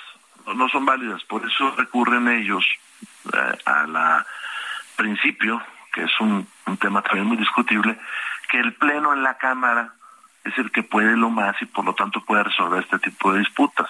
Por eso no, ellos dicen vamos al pleno, porque ellos saben que lo que están haciendo ahí en la comisión es ilegal. De hecho, tan ilegal es que podría tener consecuencias también para ellos, el haber convocado sin tener eh, el derecho a hacerlo, el tomar decisiones, pues también. Pero es entrar en un juego de dimes y diretes. Creo que el, lugar por excelencia para hacer política es la Cámara de los Diputados y los Diputados porque no todas las resoluciones ahí desembocan en temas jurídicos, sino en acuerdos, esa es la esencia. Por eso la Junta de Coordinación Política se llama Junta de Coordinación Política, porque coordina políticamente los esfuerzos. Entonces en la Cámara debemos de hacer eso, política, y dejar a un lado los temas partidistas que usted vio, pues que el señor diputado eh, que me antecedió en la palabra está usando. Eh, diputado, entonces esto fue para desviar la atención de otros temas, ¿de eso se trató? Mire, yo creo que es un pleito menor en donde tendríamos que tener soluciones mayores a otros problemas. Imagínense qué dice el ciudadano, se están peleando por la presencia de una comisión. Eh, pusieron guardias, imagínense, dentro de la Cámara, le estuvieron preguntando quién entraba a esa sesión, cuando este país tiene muchos problemas que hay que tener. Y por otro lado, creo que eh, el uso que están haciendo ellos del reglamento pues es faccioso. Muy bien, pues muchas gracias por tomar nuestra llamada. Muy buenos días. Muchas gracias a ustedes. Hasta luego. Es Rubén Moreira, diputado del PRI, presidente de la Junta de Coordinación Política de la Cámara de Diputados. El consejero presidente del Instituto Nacional Electoral, Lorenzo Córdoba, participará en los foros de Parlamento Abierto de la reforma electoral propuesta por el presidente López Obrador. Elia Castillo, adelante. Muy buenos días, Sergio Lupita, lo saludo con mucho gusto a ustedes. El auditorio, pues así es, el consejero presidente del INE, Lorenzo Córdoba, Córdoba aceptó la invitación de la Junta de Coordinación Política de la Cámara de Diputados para participar en los foros de Parlamento Abierto de la Reforma Electoral, eh, que entre otras cosas pues analiza la propuesta del presidente Andrés Manuel López Obrador, que busca desaparecer al órgano electoral para crear el Instituto Nacional de Elecciones y Consultas. En una carta enviada este miércoles al coordinador de la fracción parlamentaria de Morena, Ignacio Mier, el consejero presidente aceptó la invitación que le hicieron apenas la semana pasada para participar en este foro de Parlamento para el próximo 23 de agosto a las 11 de la mañana en el Palacio Legislativo de San Lázaro. En esta carta eh, de respuesta a la invitación, el consejero presidente señala, en mi calidad de consejero presidente del INE, celebro y agradezco la gentil invitación a participar en tan relevante evento. Por tal motivo, le informo que participaré en el Foro 17, cuyo tema es sustitución del INE por el Instituto Nacional de Elecciones y Consultas. Señaló esto Córdoba en la misiva en la que dio respuesta a esta invitación. Cabe señalar, eh, Sergio Lupita, que esta invitación fue hecha a la autoridad electoral la semana pasada por Morena a nombre de la Junta de Coordinación Política, luego de que la coalición legislativa Va por México, que conforman PAN, PRI y PRD, anunciaron un parlamento abierto alterno de la reforma electoral en el que sí convocaron, entre otros, a los exconsejeros presidentes del INE, José Woldenberg y Luis Carlos Ugalde, así como el actual presidente del INE, Lorenzo Córdoba. Así que bueno, pues finalmente Lorenzo Córdoba aceptó esta invitación y pues hay que recordar que la próxima semana, el jueves, estará, ah, pues está invitado a la, al foro de Parlamento Abierto de la oposición. El jueves también estará ahí con los eh, diputados del PAN, PRI y PRD. Y el próximo, el martes siguiente, bueno, pues estará con eh, Morena y aliados en este foro que es el foro de, alguna manera institucional. Este es el reporte que les tengo. Elia Castillo, muchísimas gracias. Muy buen día. Bueno, y el que no aceptó fue el presidente de la Sala Superior del Tribunal Electoral, Reyes Rodríguez. Y Jorge Almaquio, cuéntanos cuáles fueron los argumentos, por qué no va a participar en estos foros sobre la reforma electoral. Hola, ¿qué tal, Lupita? Sergio, amigos. Así es. Bueno, pues el presidente de la Sala Superior del Tribunal Electoral Federal, Reyes Rodríguez Mondragón, rechazó participar en los foros de Parlamento Abierto que sobre la reforma electoral se llevan a cabo en esta Cámara de Diputados. En una carta dirigida a José Omar Sánchez Molina, secretario de Enlace de la Junta de Coordinación Política, el magistrado agradeció la invitación, pero señaló, sin mencionar las razones, que en esta ocasión pues no podrá acudir a dichos foros en San Lázaro. Desafortunadamente en esta ocasión me será imposible participar en tan destacado diálogo, sin embargo, en aras de contribuir al estudio y análisis sobre la importancia de proteger los derechos políticos y electorales, respetuosamente me permito remitir el documento adjunto algunos códigos QR para descargar del libro de mi autoría intitulado Justicia desde la minoría, votos particulares y concurrentes, en esta obra se da cuenta de la importancia de contar con un poder judicial libre para apuntalar el Estado de Derecho, expuso Rodríguez Mondragón en esta en este documento. El tribunal de, el titular del tribunal destacó en el escrito la importancia de tener foros en donde de manera plural se discuta con altura y confió en que bueno, se obtendrán conclusiones que beneficien a la democracia mexicana. Se trata, dijo, de un tema que es de particular interés para la institución que tengo el honor de presidir y con respecto al cual celebro la discusión abierta y plural, sobre todo una de alto nivel.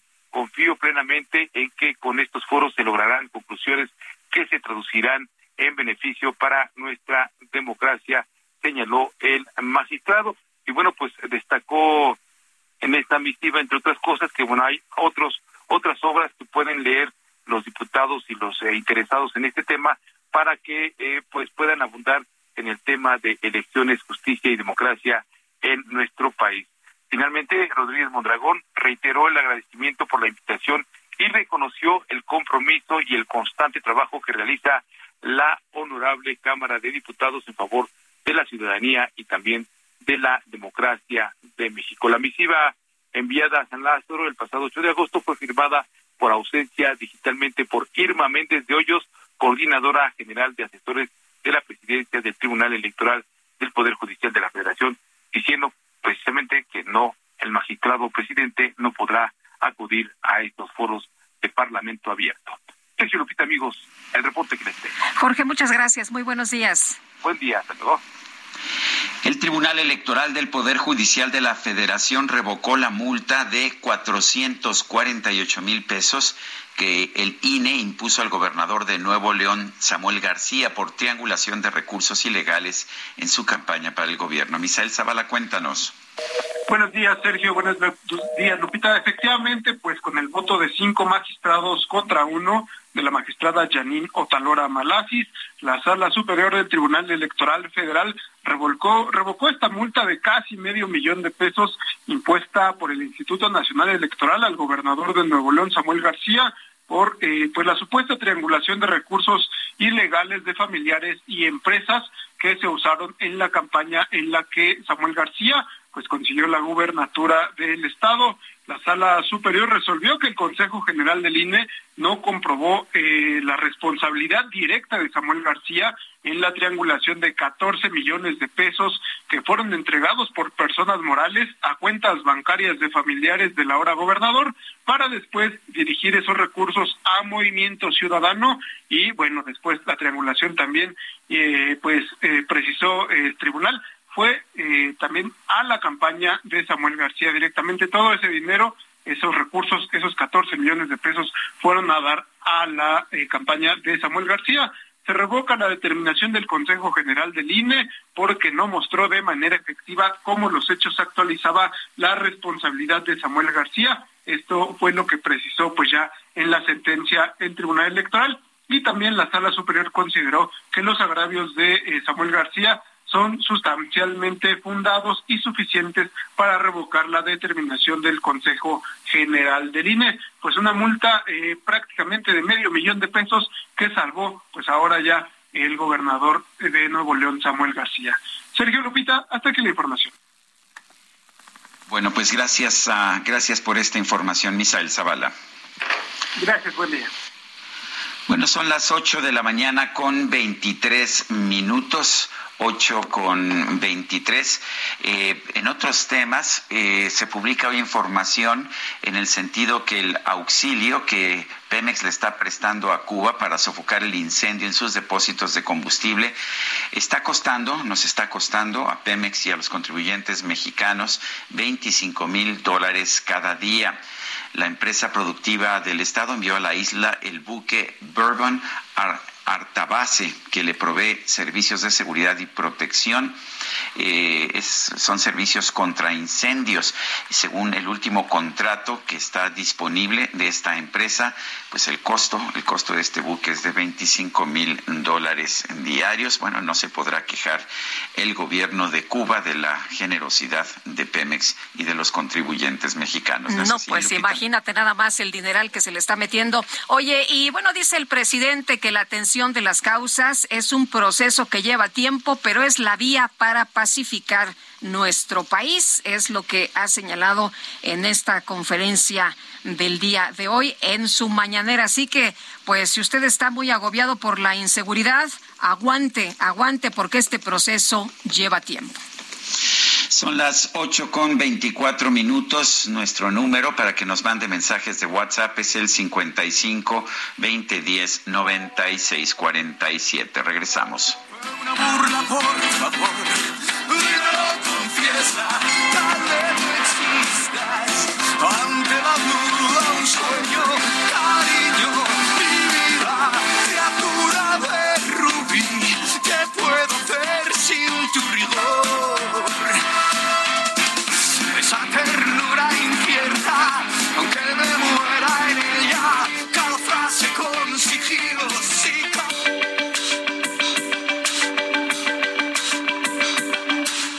Sarmiento y Lupita Juárez quieren conocer tu opinión, tus comentarios o simplemente envía un saludo para hacer más cálida esta mañana.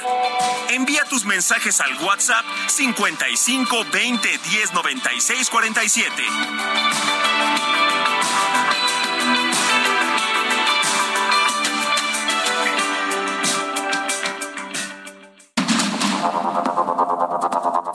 Con Sergio Sarmiento y Lupita Juárez por el Heraldo Radio.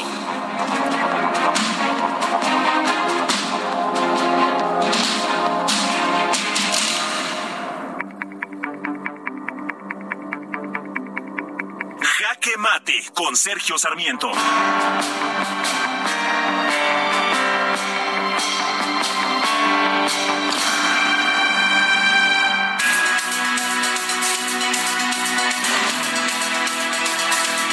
Durante varios años el presidente de la República, Andrés Manuel López Obrador, se ha opuesto a la imposición de controles de precios en nuestro país. Apenas el pasado 28 de abril dijo, no vamos, lo adelanto, a poner precios a los productos. No va a haber ese control de precios. Pero resulta que poco a poco se están empezando a imponer controles de precios en nuestro país. Ayer se dio a conocer, por ejemplo, que el gobierno federal está imponiendo topes a los precios del transporte ferroviario en nuestro país. Dice que esto solamente se va a aplicar durante seis meses y que es absolutamente necesario para poder combatir la carestía en la canasta básica que afecta pues a la población de escasos recursos. Pero tanto el diagnóstico está mal como pueden ser negativas las consecuencias de este control de precios. El ferrocarril no transporta en general productos de la canasta básica. El ferrocarril es mucho más eficiente cuando transporta productos muy pesados y muy voluminosos. Eh, transporta así minerales, transporta, por ejemplo, eh, automóviles, en fin, ese tipo de productos es lo que transporta el ferrocarril, de manera que no habrá ninguna consecuencia en la canasta básica. Pero preocupa que se establezca en estos controles de precios que el presidente se negaba a aceptar en un principio, porque significa que habrá un deterioro en la calidad de los servicios que nos ofrece el transporte ferroviario en nuestro país. Me parece que es un error tener estos controles de precios. Quizás me pueda usted decir, bueno, son solamente seis meses, pero no olvidemos que también el gobierno impuso controles de precios temporales al gas en 2021 y dijo que iban a ser por seis meses. ¿Y qué cree que pasó? Bueno, que estos controles de precios se han quedado ya de manera indefinida. La experiencia en México y en todo el mundo nos dice que los controles de precios terminan por provocar escasez, mercados negros y al final elevan más los precios de lo que habría sucedido en un mercado libre. Yo soy Sergio Sarmiento y lo invito a reflexionar.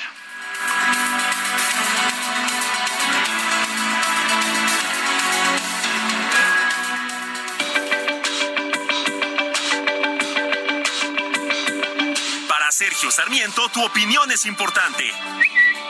Escríbele a Twitter en arroba Sergio Sarmiento.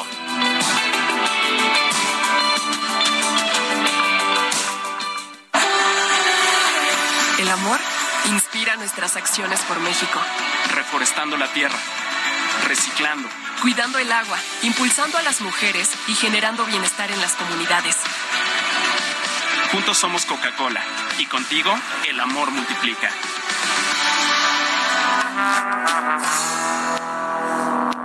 A placer,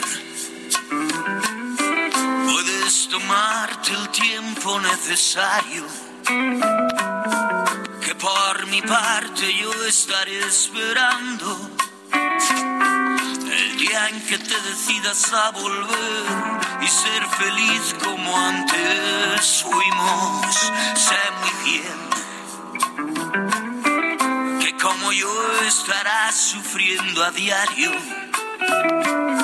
la soledad de dos amantes que al dejarse están luchando cada quien por no encontrarse.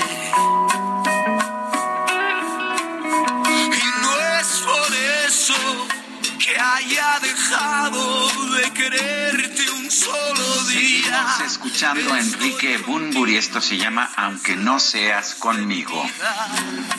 Por tu felicidad. A costa de la mía. Tenemos mensajes Ay, dolor, ya me volviste a dar y bueno, no pues, cortes las venas, no, Lupita, por favor. esta es una es una de las complacencias para nuestro amigo Héctor Pureco. Esa es cortesía de Quique, mi querido Héctor. En este jueves. Bueno, nos muy, dice. es muy temprano, Guadalupe. Es temprano. No, ya, a ver, siete. ¿Qué, qué horas son aquí? Ocho más siete. 8.35. Más siete en Europa. No, ya es hora. Ya es hora. Así, en Tú- Europa tú- ya. Tú no te agobies, mi querido Sergio. Oye, nos dice Armani, este presidente es el de la, el de la ley de Herodes en la película. Dice la señora Virginia Rodríguez, me encanta su profesionalismo periodístico.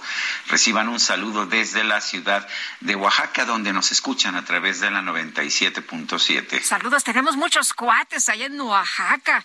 Oye, nos dice otra persona del auditorio, no encuentro su nombre. Lupita les envió un saludo desde Ameca, Jalisco, haciendo ejercicio. y escuchándolos, felicidades, excelente su noticiero. A ver si pasa por mí y me animo, ¿no? Para empezar a hacer ejercicio. yo llevo años este, escuchando eso y no he visto que. A ver, pasa por mí a las 4 de la mañana y echamos una carrerita. Son las 8 con 36 minutos. Vamos con el Químico Guerra. El Químico Guerra. Con Sergio Sarmiento y Lupita Juárez. Químico Guerra, adelante, ¿qué nos tienes esta mañana? Pues yo sí pasaría por Lupita. Ay, el Químico Guerra, otro de los que desde hace 10 años me han estado diciendo, haz ejercicio, haz ejercicio. Muévete, simplemente. Muévete.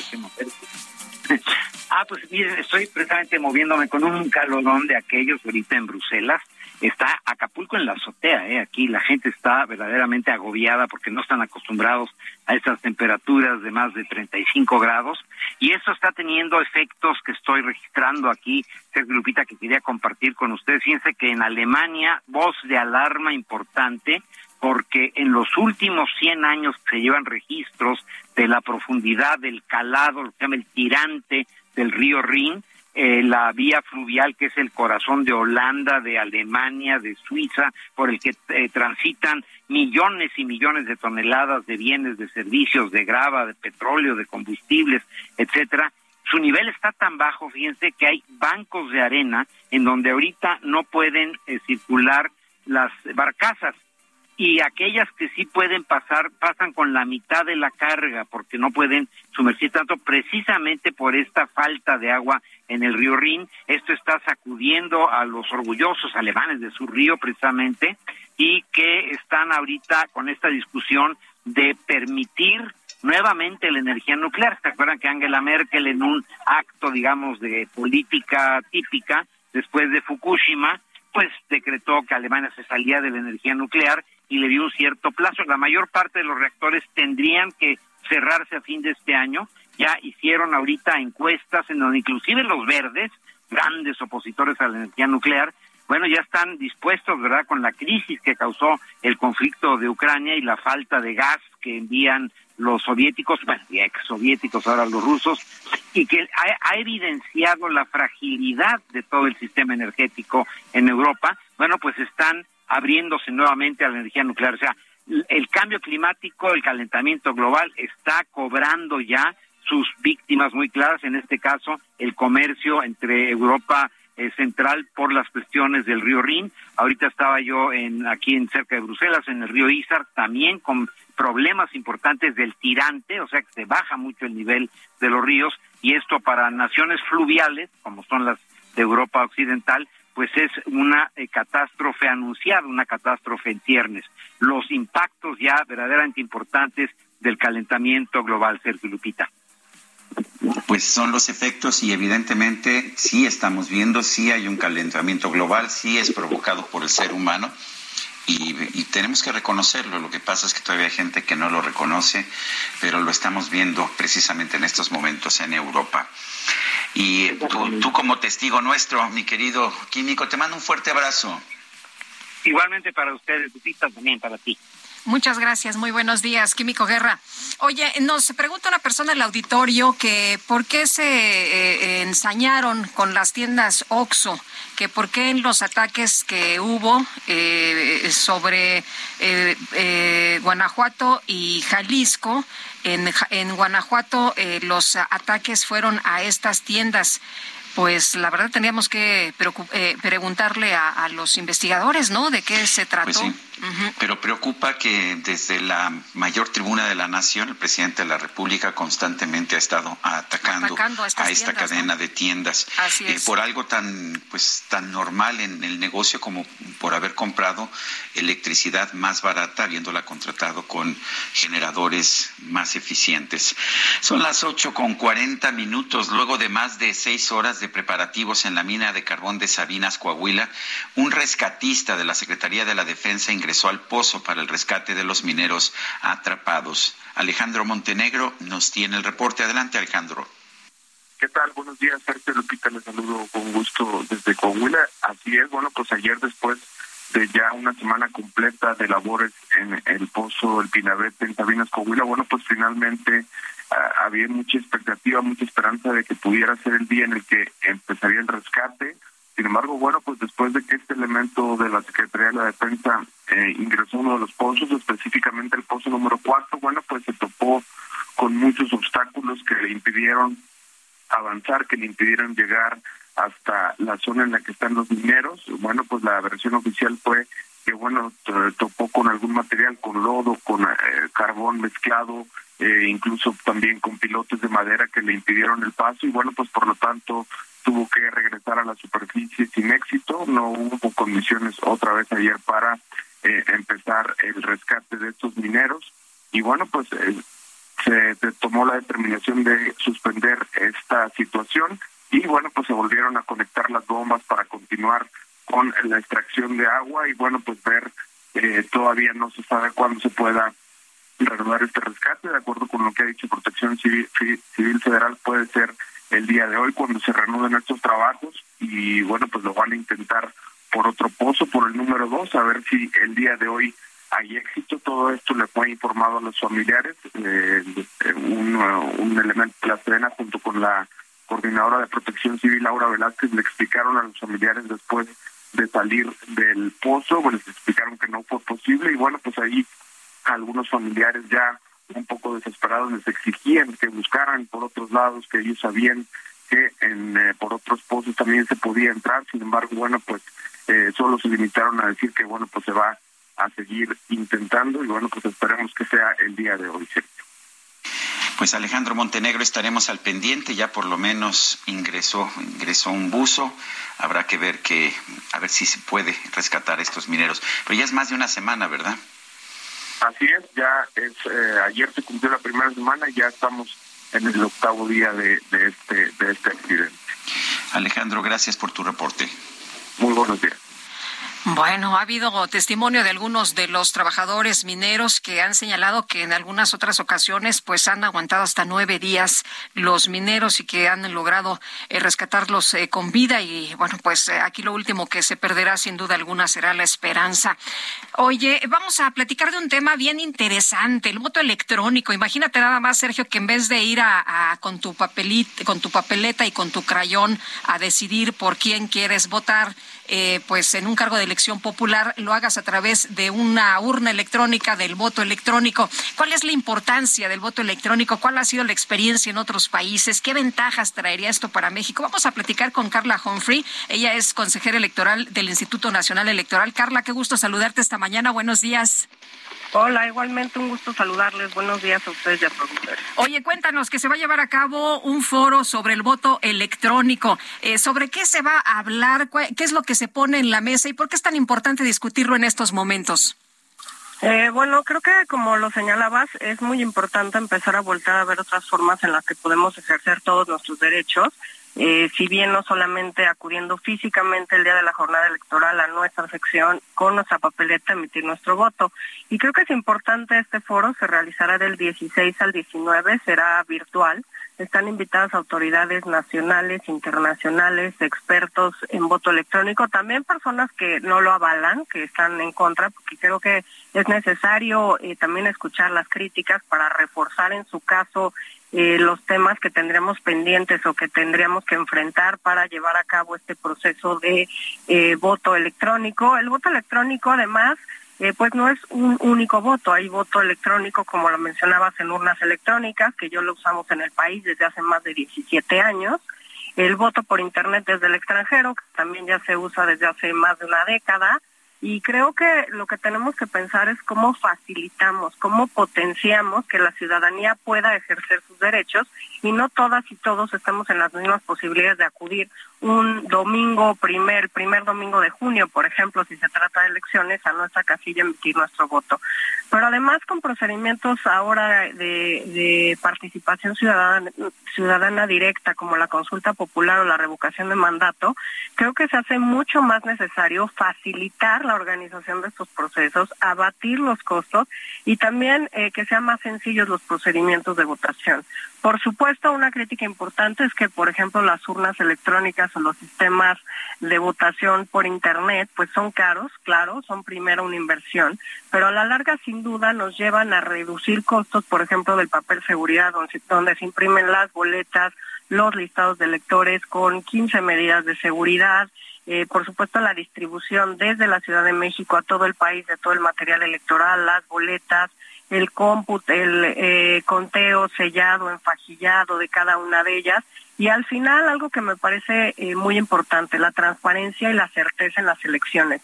Si podemos tener resultados el mismo día de la jornada electoral y no esperar hasta el miércoles siguiente para que empiecen los cómputos, creo que esto nos ahorra muchos problemas, pero abona además en la certeza, en la transparencia y eh, por supuesto en abatir costos. No tendremos que tener a lo mejor conteos rápidos o PREP, sino que ese mismo día estaríamos conociendo justamente los resultados de la elección.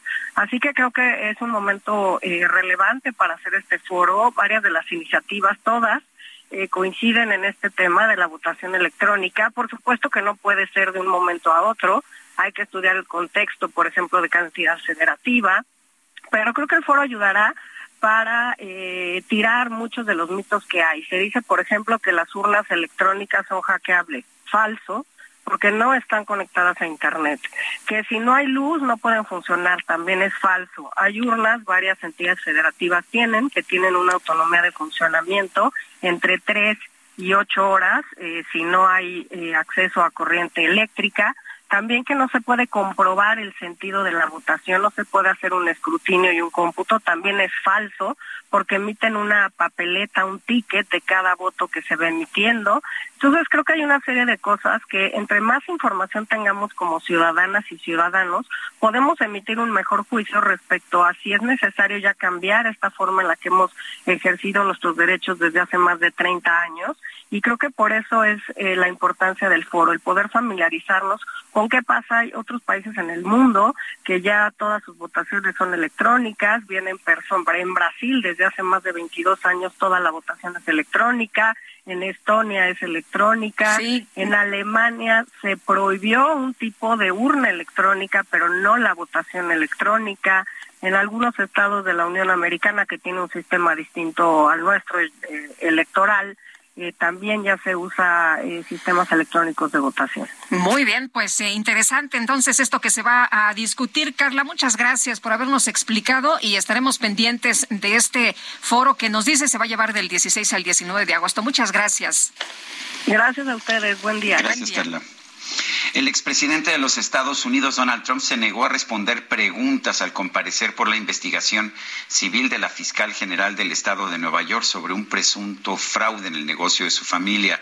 Brenda Estefan, analista internacional, está en la línea telefónica. Brenda, eh, el presidente Trump se negó a responder cualquier cosa, solamente dijo cómo se llama. Tengo entendido que está en su derecho en el sistema legal de los Estados Unidos.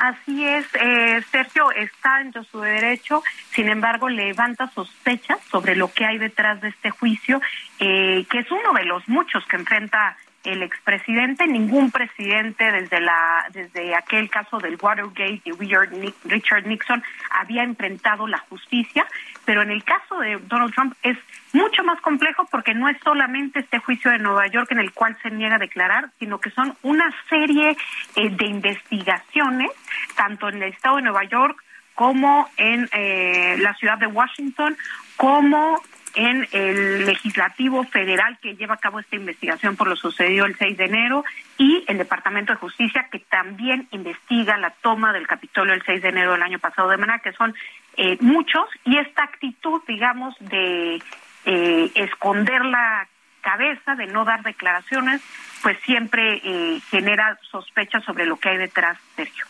Eh, Brenda, y por otra parte, bueno, llama la atención que sus hijos estén dispuestos ya a comparecer eh, por esta investigación civil de la Fiscalía del Estado de, Nueva York. El presidente todo lo está tomando como un tema político, dice que todo esto es para impedirle que llegue a, contender por la presidencia. Así es, em, él incluso en los días recientes, después de que el martes en la madrugada fue allanada su residencia en Mar a Lago, en Florida, eh, por agentes del FBI que justamente buscaban, no, no hay una versión oficial del FBI exactamente, pero todo parece indicar, de acuerdo a la prensa estadounidense, que eh, buscaban documentos oficiales de la Casa Blanca que podría tener en su domicilio después de que violó esta norma que se establece después eh, del gobierno de Richard Nixon, muy estricta, de que todo papel, documento, email, bueno, hasta un post, digamos, de la Casa Blanca, tiene que ser eh, entregado a los archivos nacionales estadounidenses. Como él, eh, Donald Trump viola estas reglas, llevándose cajas de documentos, como, como un bandido, digamos, o yo con las cajas, en febrero de este año, los archivos nacionales recuperaron en su residencia 15 cajas de documentos, entre los que había eh, cartas con el, con el presidente coreano Kim Jong-un, eh, había documentos, una carta escrita del presidente Barack Obama hacia Donald Trump y algunos otros documentos considerados clasificados y de seguridad para Estados Unidos. Y entonces el cateo podría estar ligado a esa investigación. El caso es que Donald Trump, que no estaba en, su residencia en este momento, sí aprovechó el momento para eh, emitir un comunicado en el cual dice que esta es una cacería de brujas, que es una actitud eh, de los demócratas, que es inapropiada, que está inspirada por razones políticas y eso es lo que él está haciendo. Está tratando de que todo es, todos estos juicios que están avanzando, pues sean utilizados por él como eh, un elemento político, incluso para que su base eh, pueda apoyarlo financieramente, diciendo yo soy un hombre que está siendo atacado por la justicia de manera facciosa. Entonces, un tema eh, que debiera ser estrictamente en el ámbito de lo judicial, pues desde luego se convertirá en un tema político y de todas maneras se ve poco probable que en los dos años que faltan para la elección presidencial, alguno de estos eh, varios juicios que tiene, incluyendo uno penal en, el estado de Georgia, pudieran eh, tener resultados que evitaran su candidatura. sí, dicen que golpe que no mata fortalece. Eh, ¿Se está viendo fortalecido Donald Trump por esta, estas acciones del FBI? Pues eh, las imágenes, eh, Sergio, que vimos del FBI en torno a la casa de Mara Lago parecían de alguna serie de televisión eh, pues, de HBO, muy al estilo de Donald Trump, si recordamos cómo lanzó su campaña, cómo manejó su gobierno en la Casa Blanca, siempre priorizando esta visión muy mediática de las cosas, pues sí le dan un elemento para que eh, su nueva intención de representarse a la presidencia, pues pueda ser enmarcada en este, en este eh, mm, como alur de, de, película de Hollywood, del FBI, etcétera, del FBI, etcétera. Entonces me parece que, que podrían ayudarle y sobre todo porque él eh, sabe manejar estos mensajes de cara a su electorado. Eh, sin embargo, hay que ver eh, que en el Partido Republicano hay ya al menos dos hombres que, que tienen intención de dar la batalla. Eh, el más fuerte después de, Trump sería el gobernador de Florida, de Santis, y después, eh, en cierta medida, incluso el gobernador de Texas, Greg Abbott. Entonces, eh, todavía estos temas mediáticos que uno pensaría que, como en el caso del Watergate, afectarían la opinión de los republicanos respecto al, dirigente, que en su caso a Nixon le dieron la espalda. En este caso no ha sucedido. Tres cuartos de quienes votan eh, por el Partido Republicano, de quienes se dicen abiertamente eh, militantes de los republicanos, siguen teniendo una buena opinión del presidente, del expresidente Trump. Muy bien, eh, Brenda Estefan, gracias y Guadalupe, te dejo el programa, tengo que salir a un vuelo, te mando un fuerte abrazo. Otro para ti, Sergio, hasta luego, buenos días.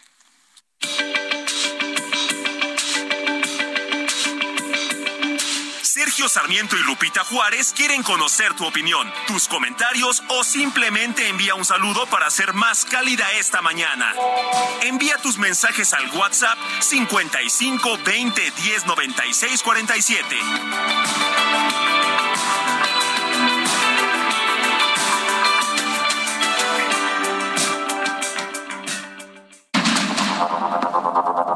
Continuamos con Sergio Sarmiento y Lupita Juárez por el Heraldo Radio.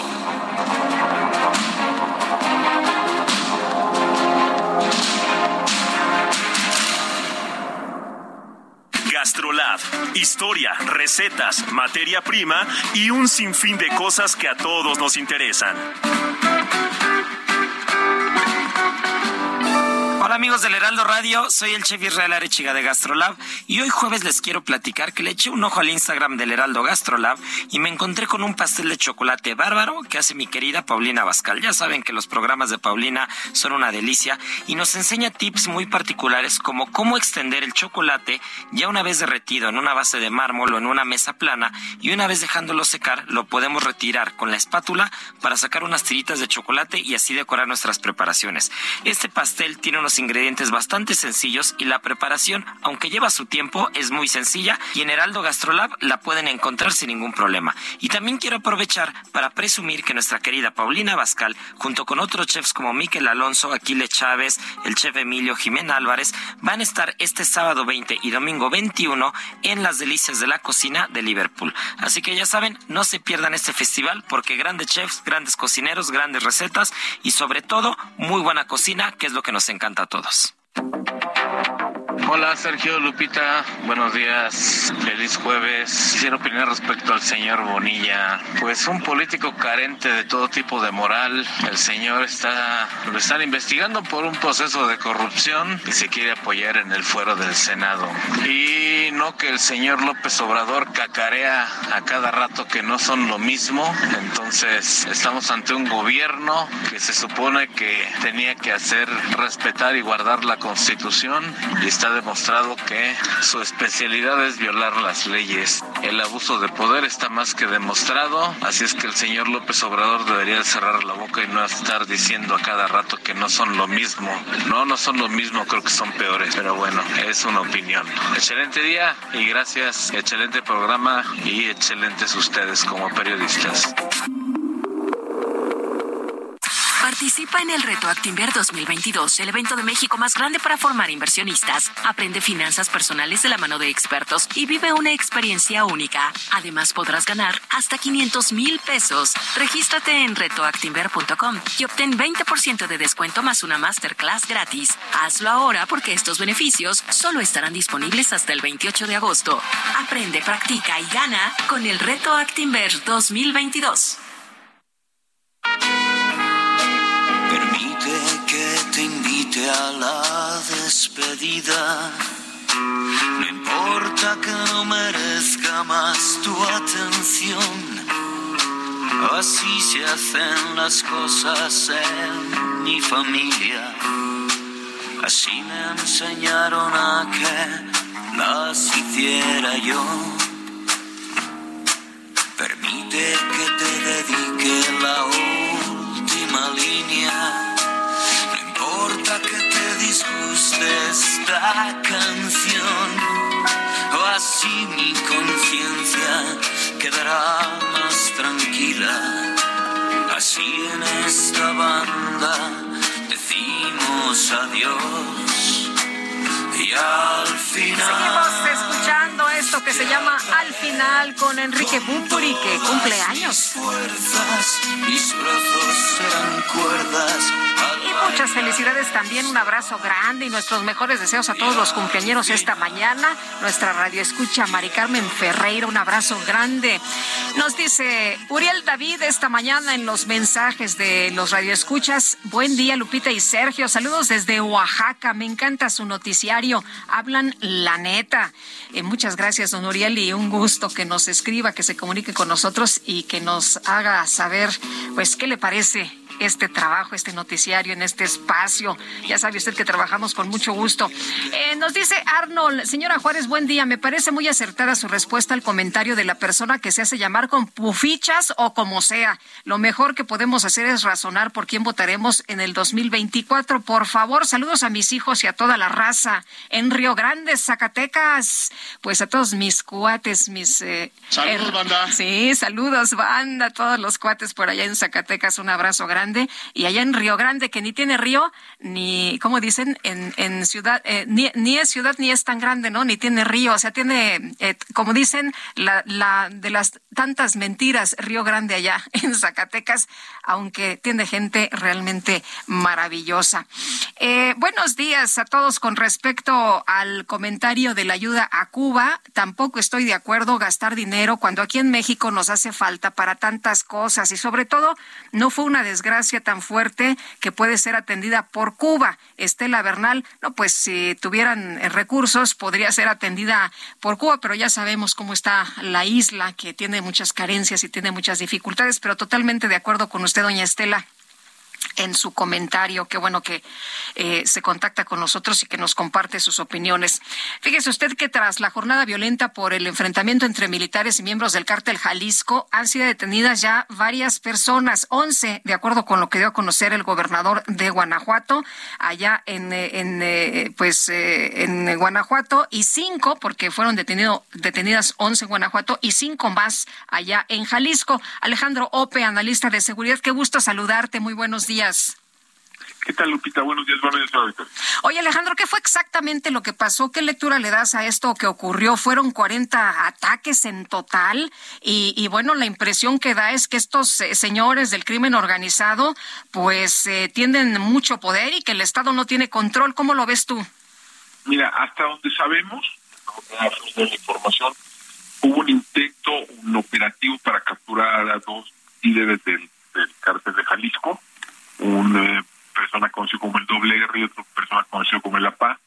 Este eh, operativo fracasó, no, no, no pudieron detenerlos y eh, como resultado de, de, como parte de la respuesta del grupo criminal, pues lanzaron esta serie de ataques.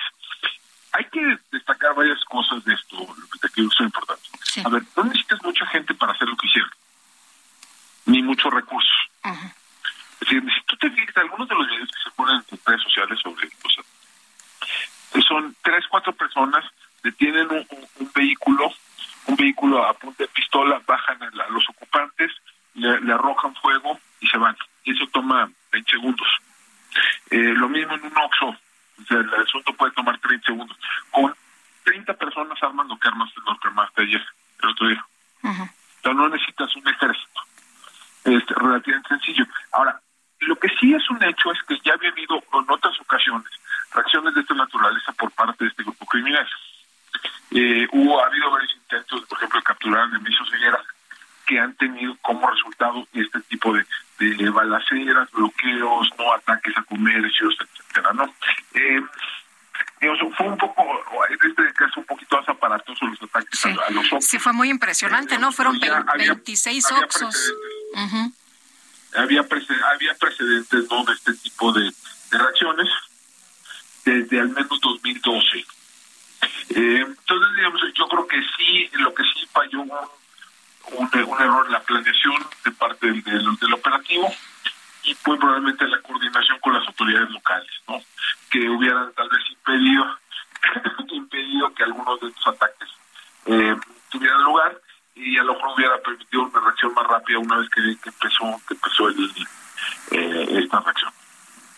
Ahora, Alejandro, em, no hubo detenciones importantes, es lo que sabemos hasta el momento, eso es lo que lo que ocurre, pero em, eh, ¿se, ¿se, puede decir que iban atrás de, del Mencho, los, los sujetos estos que entraban a los Oxos decían, somos gente del Mencho, ¿el operativo era para, para detener al Mencho, para detener? No, al, parecer no, al parecer iban, iban detrás personas, el doble R y el APA. Sí. Eh, que eran, eh, al parecer, dos eh, miembros del, del cártel de, Nueva Generación. Al parecer eran relativamente importantes, dada la reacción que, que suscitó este este hecho, pero no, hasta donde sabemos, no, no, no iban por, por Nemesio Ceguera.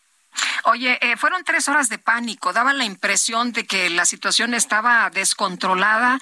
Me llama mucho la atención que no haya habido víctimas, eh, Alejandro, no hubo personas lesionadas a pesar de lo aparatoso que, que vimos. Eh, ¿tú, ¿Tú cómo, pues, cómo ves esto?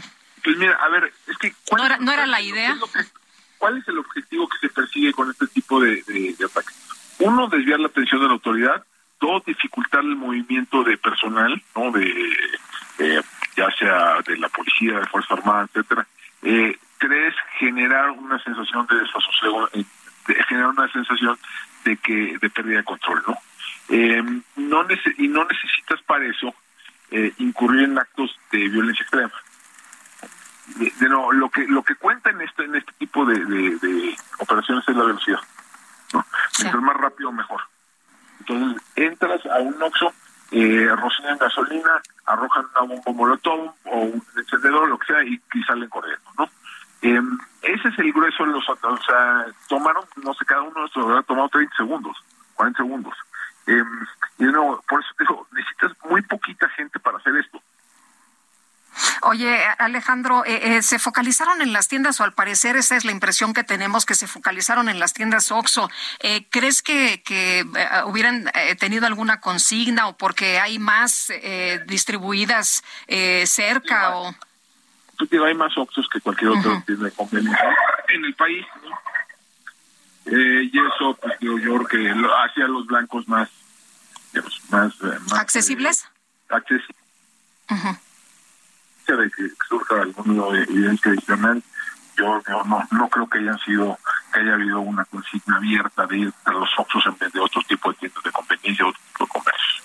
Ahora, para quienes señalan que el Estado no tiene control, ¿a ti te parece eh, correcta esta, pues, eh, esta interpretación de lo que ocurrió? ¿El Estado no tiene control de lo que vimos? Es, muy, es muy difícil, una vez que arranca esto, es muy difícil de frenar porque no, son cosas muy fáciles de hacer. Con 10 tipos armados armas lo que, lo que, o 20 armas lo que armas. Eh, el problema es que no hay una respuesta. Entonces, prevenirlo desde el punto de vista táctico es muy difícil, ¿no? Porque además son casi aleatorios los ataques. Eh, lo que necesita es algún tipo de respuesta estratégica, ¿no? Es decir, a ver, tú, ok, te mate 15, 15 oxos bonitos. Eh, yo te traslado a 20 reos. O sea, tiene que haber algún tipo de respuesta, no solo en contra de los perpetradores directos, sino en contra de los sujetos.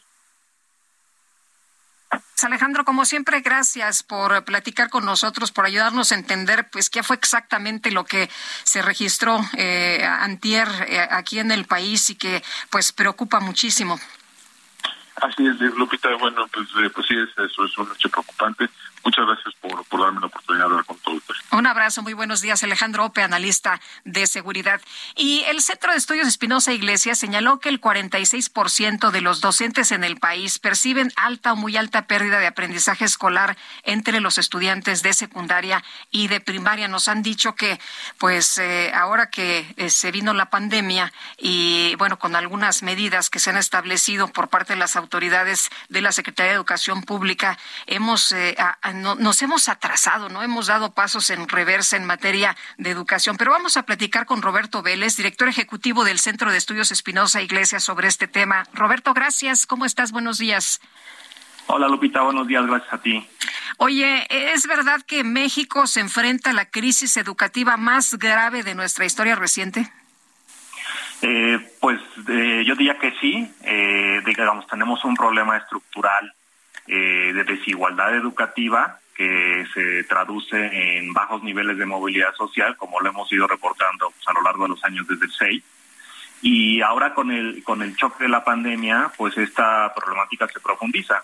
Justamente una de nuestras preocupaciones ante, ante el tema de la pandemia es eh, cuál es el efecto no únicamente inmediato, que es el que estamos viviendo o el que estuvimos viviendo en los últimos, en los, en los últimos meses, últimos dos años, sino qué secuelas deja eh, hacia el futuro, ¿no? Es decir, qué efecto intergeneracional tiene. Y nosotros lo que lo que observamos eh, en un primer análisis que hicimos el año pasado, en conjunto con Luis Ángel Monroy Gómez Franco y con, con Luis Felipe López Calva, es que eh, el, el, efecto era diferenciado dependiendo de tu posición en la escalera social y eso se debe a que tienes pues más o menos recursos, tanto económicos como educativos, para mitigar el hecho de que tus hijas y tus hijos no están acudiendo a la escuela de manera presencial, con todo lo que eso implica. Y también eh, tuvimos la posibilidad de hacer un análisis eh, desagregado para grandes regiones del país, ¿no? Y entonces ahí también volvemos a notar que estas desigualdades, por ejemplo, en este caso regional, de, de infraestructura como conectividad, pues tienen, eh, generan efectos diferenciados, ¿no?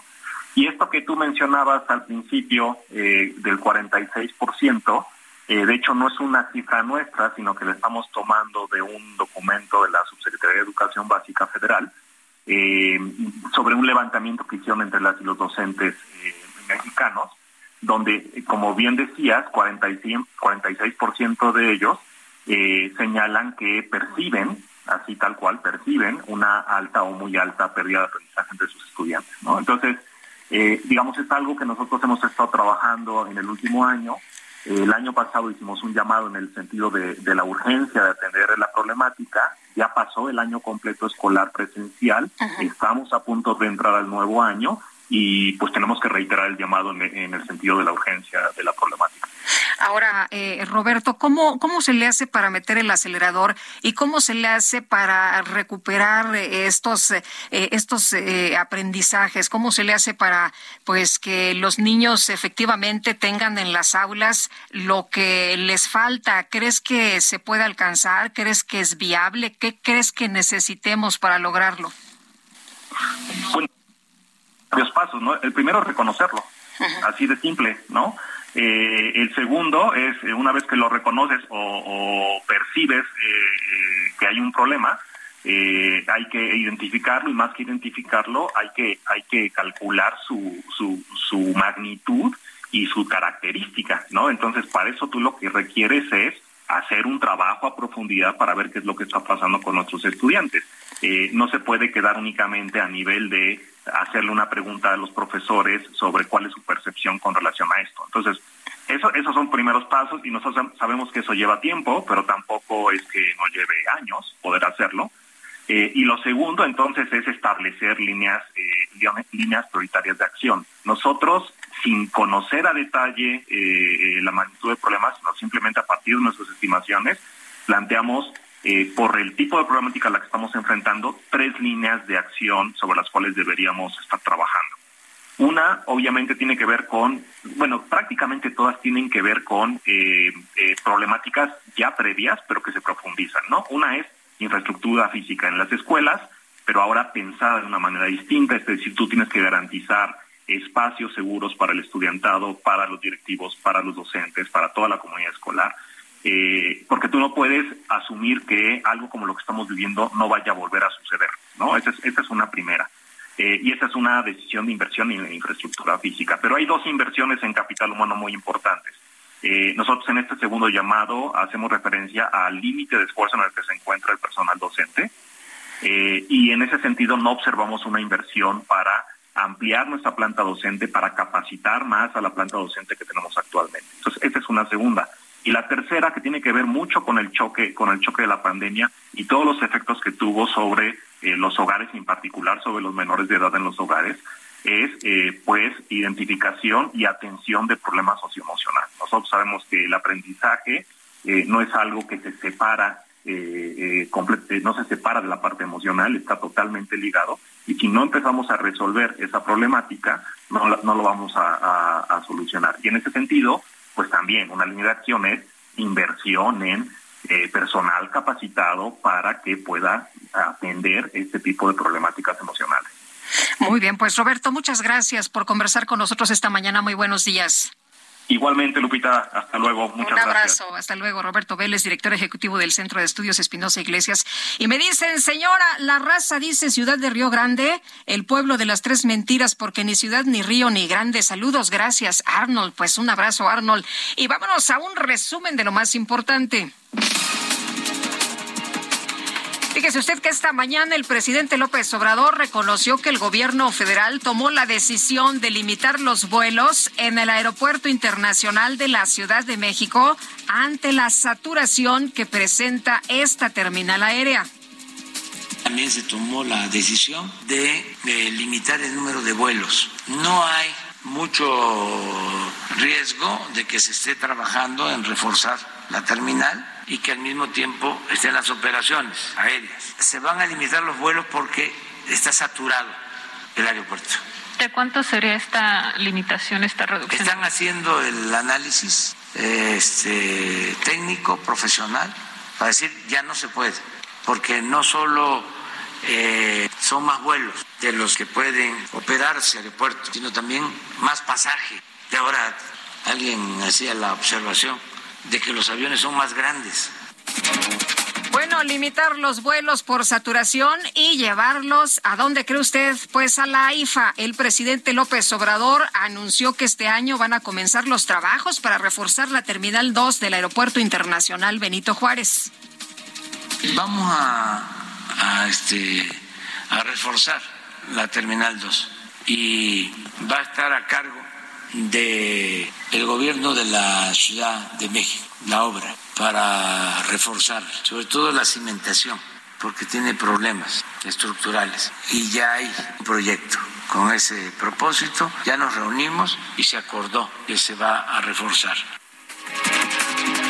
Bueno, pues ¿cómo la ve usted? ¿Cómo eh, el presidente pues va jalando, ¿no? Va jalando los vuelos a su aeropuerto, me decía una persona del auditorio. Pues sí, limitar los vuelos por saturación para llevarlos al aeromuerto. Bueno, Ricardo Mejía, subsecretario de Seguridad Pública del Gobierno Federal, informó que ya fue detenido otro primo de José Noriel Portillo Gil, alias El Chueco, presunto responsable del asesinato de dos sacerdotes jesuitas y un guía de turistas en el estado de Chihuahua.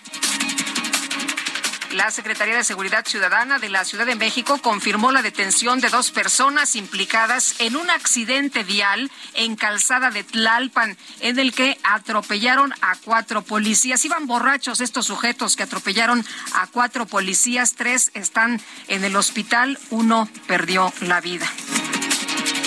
El Parlamento de Letonia declaró a Rusia como un Estado patrocinador del terrorismo, denunció que sus acciones en Ucrania constituyen un genocidio contra el pueblo de ese país. El líder de Corea del Norte, Kim Jong-un, declaró oficialmente la victoria de su país en la campaña de emergencia contra la pandemia de COVID-19. Te voy a cambiar el nombre en base a lo que has traído ahora te llamarás Gloria. Bueno, pues ahí le va. En redes sociales se hizo viral una lista con 60 nombres que supuestamente estaban prohibidos por el registro civil de la Ciudad de México, como Macio Sare, Pocahontas, Harry Potter y Adif de la Rep. Sin embargo, el gobierno capitalino aclaró que todo fue una noticia falsa, aunque sí llamó a las familias digo ya de pasadita, ¿no? Ya ahí como que no quiere la cosa. Evitar nombres peyorativos, denigrantes o carentes de significado. Historia, te llames como te llames. Para mí tú eres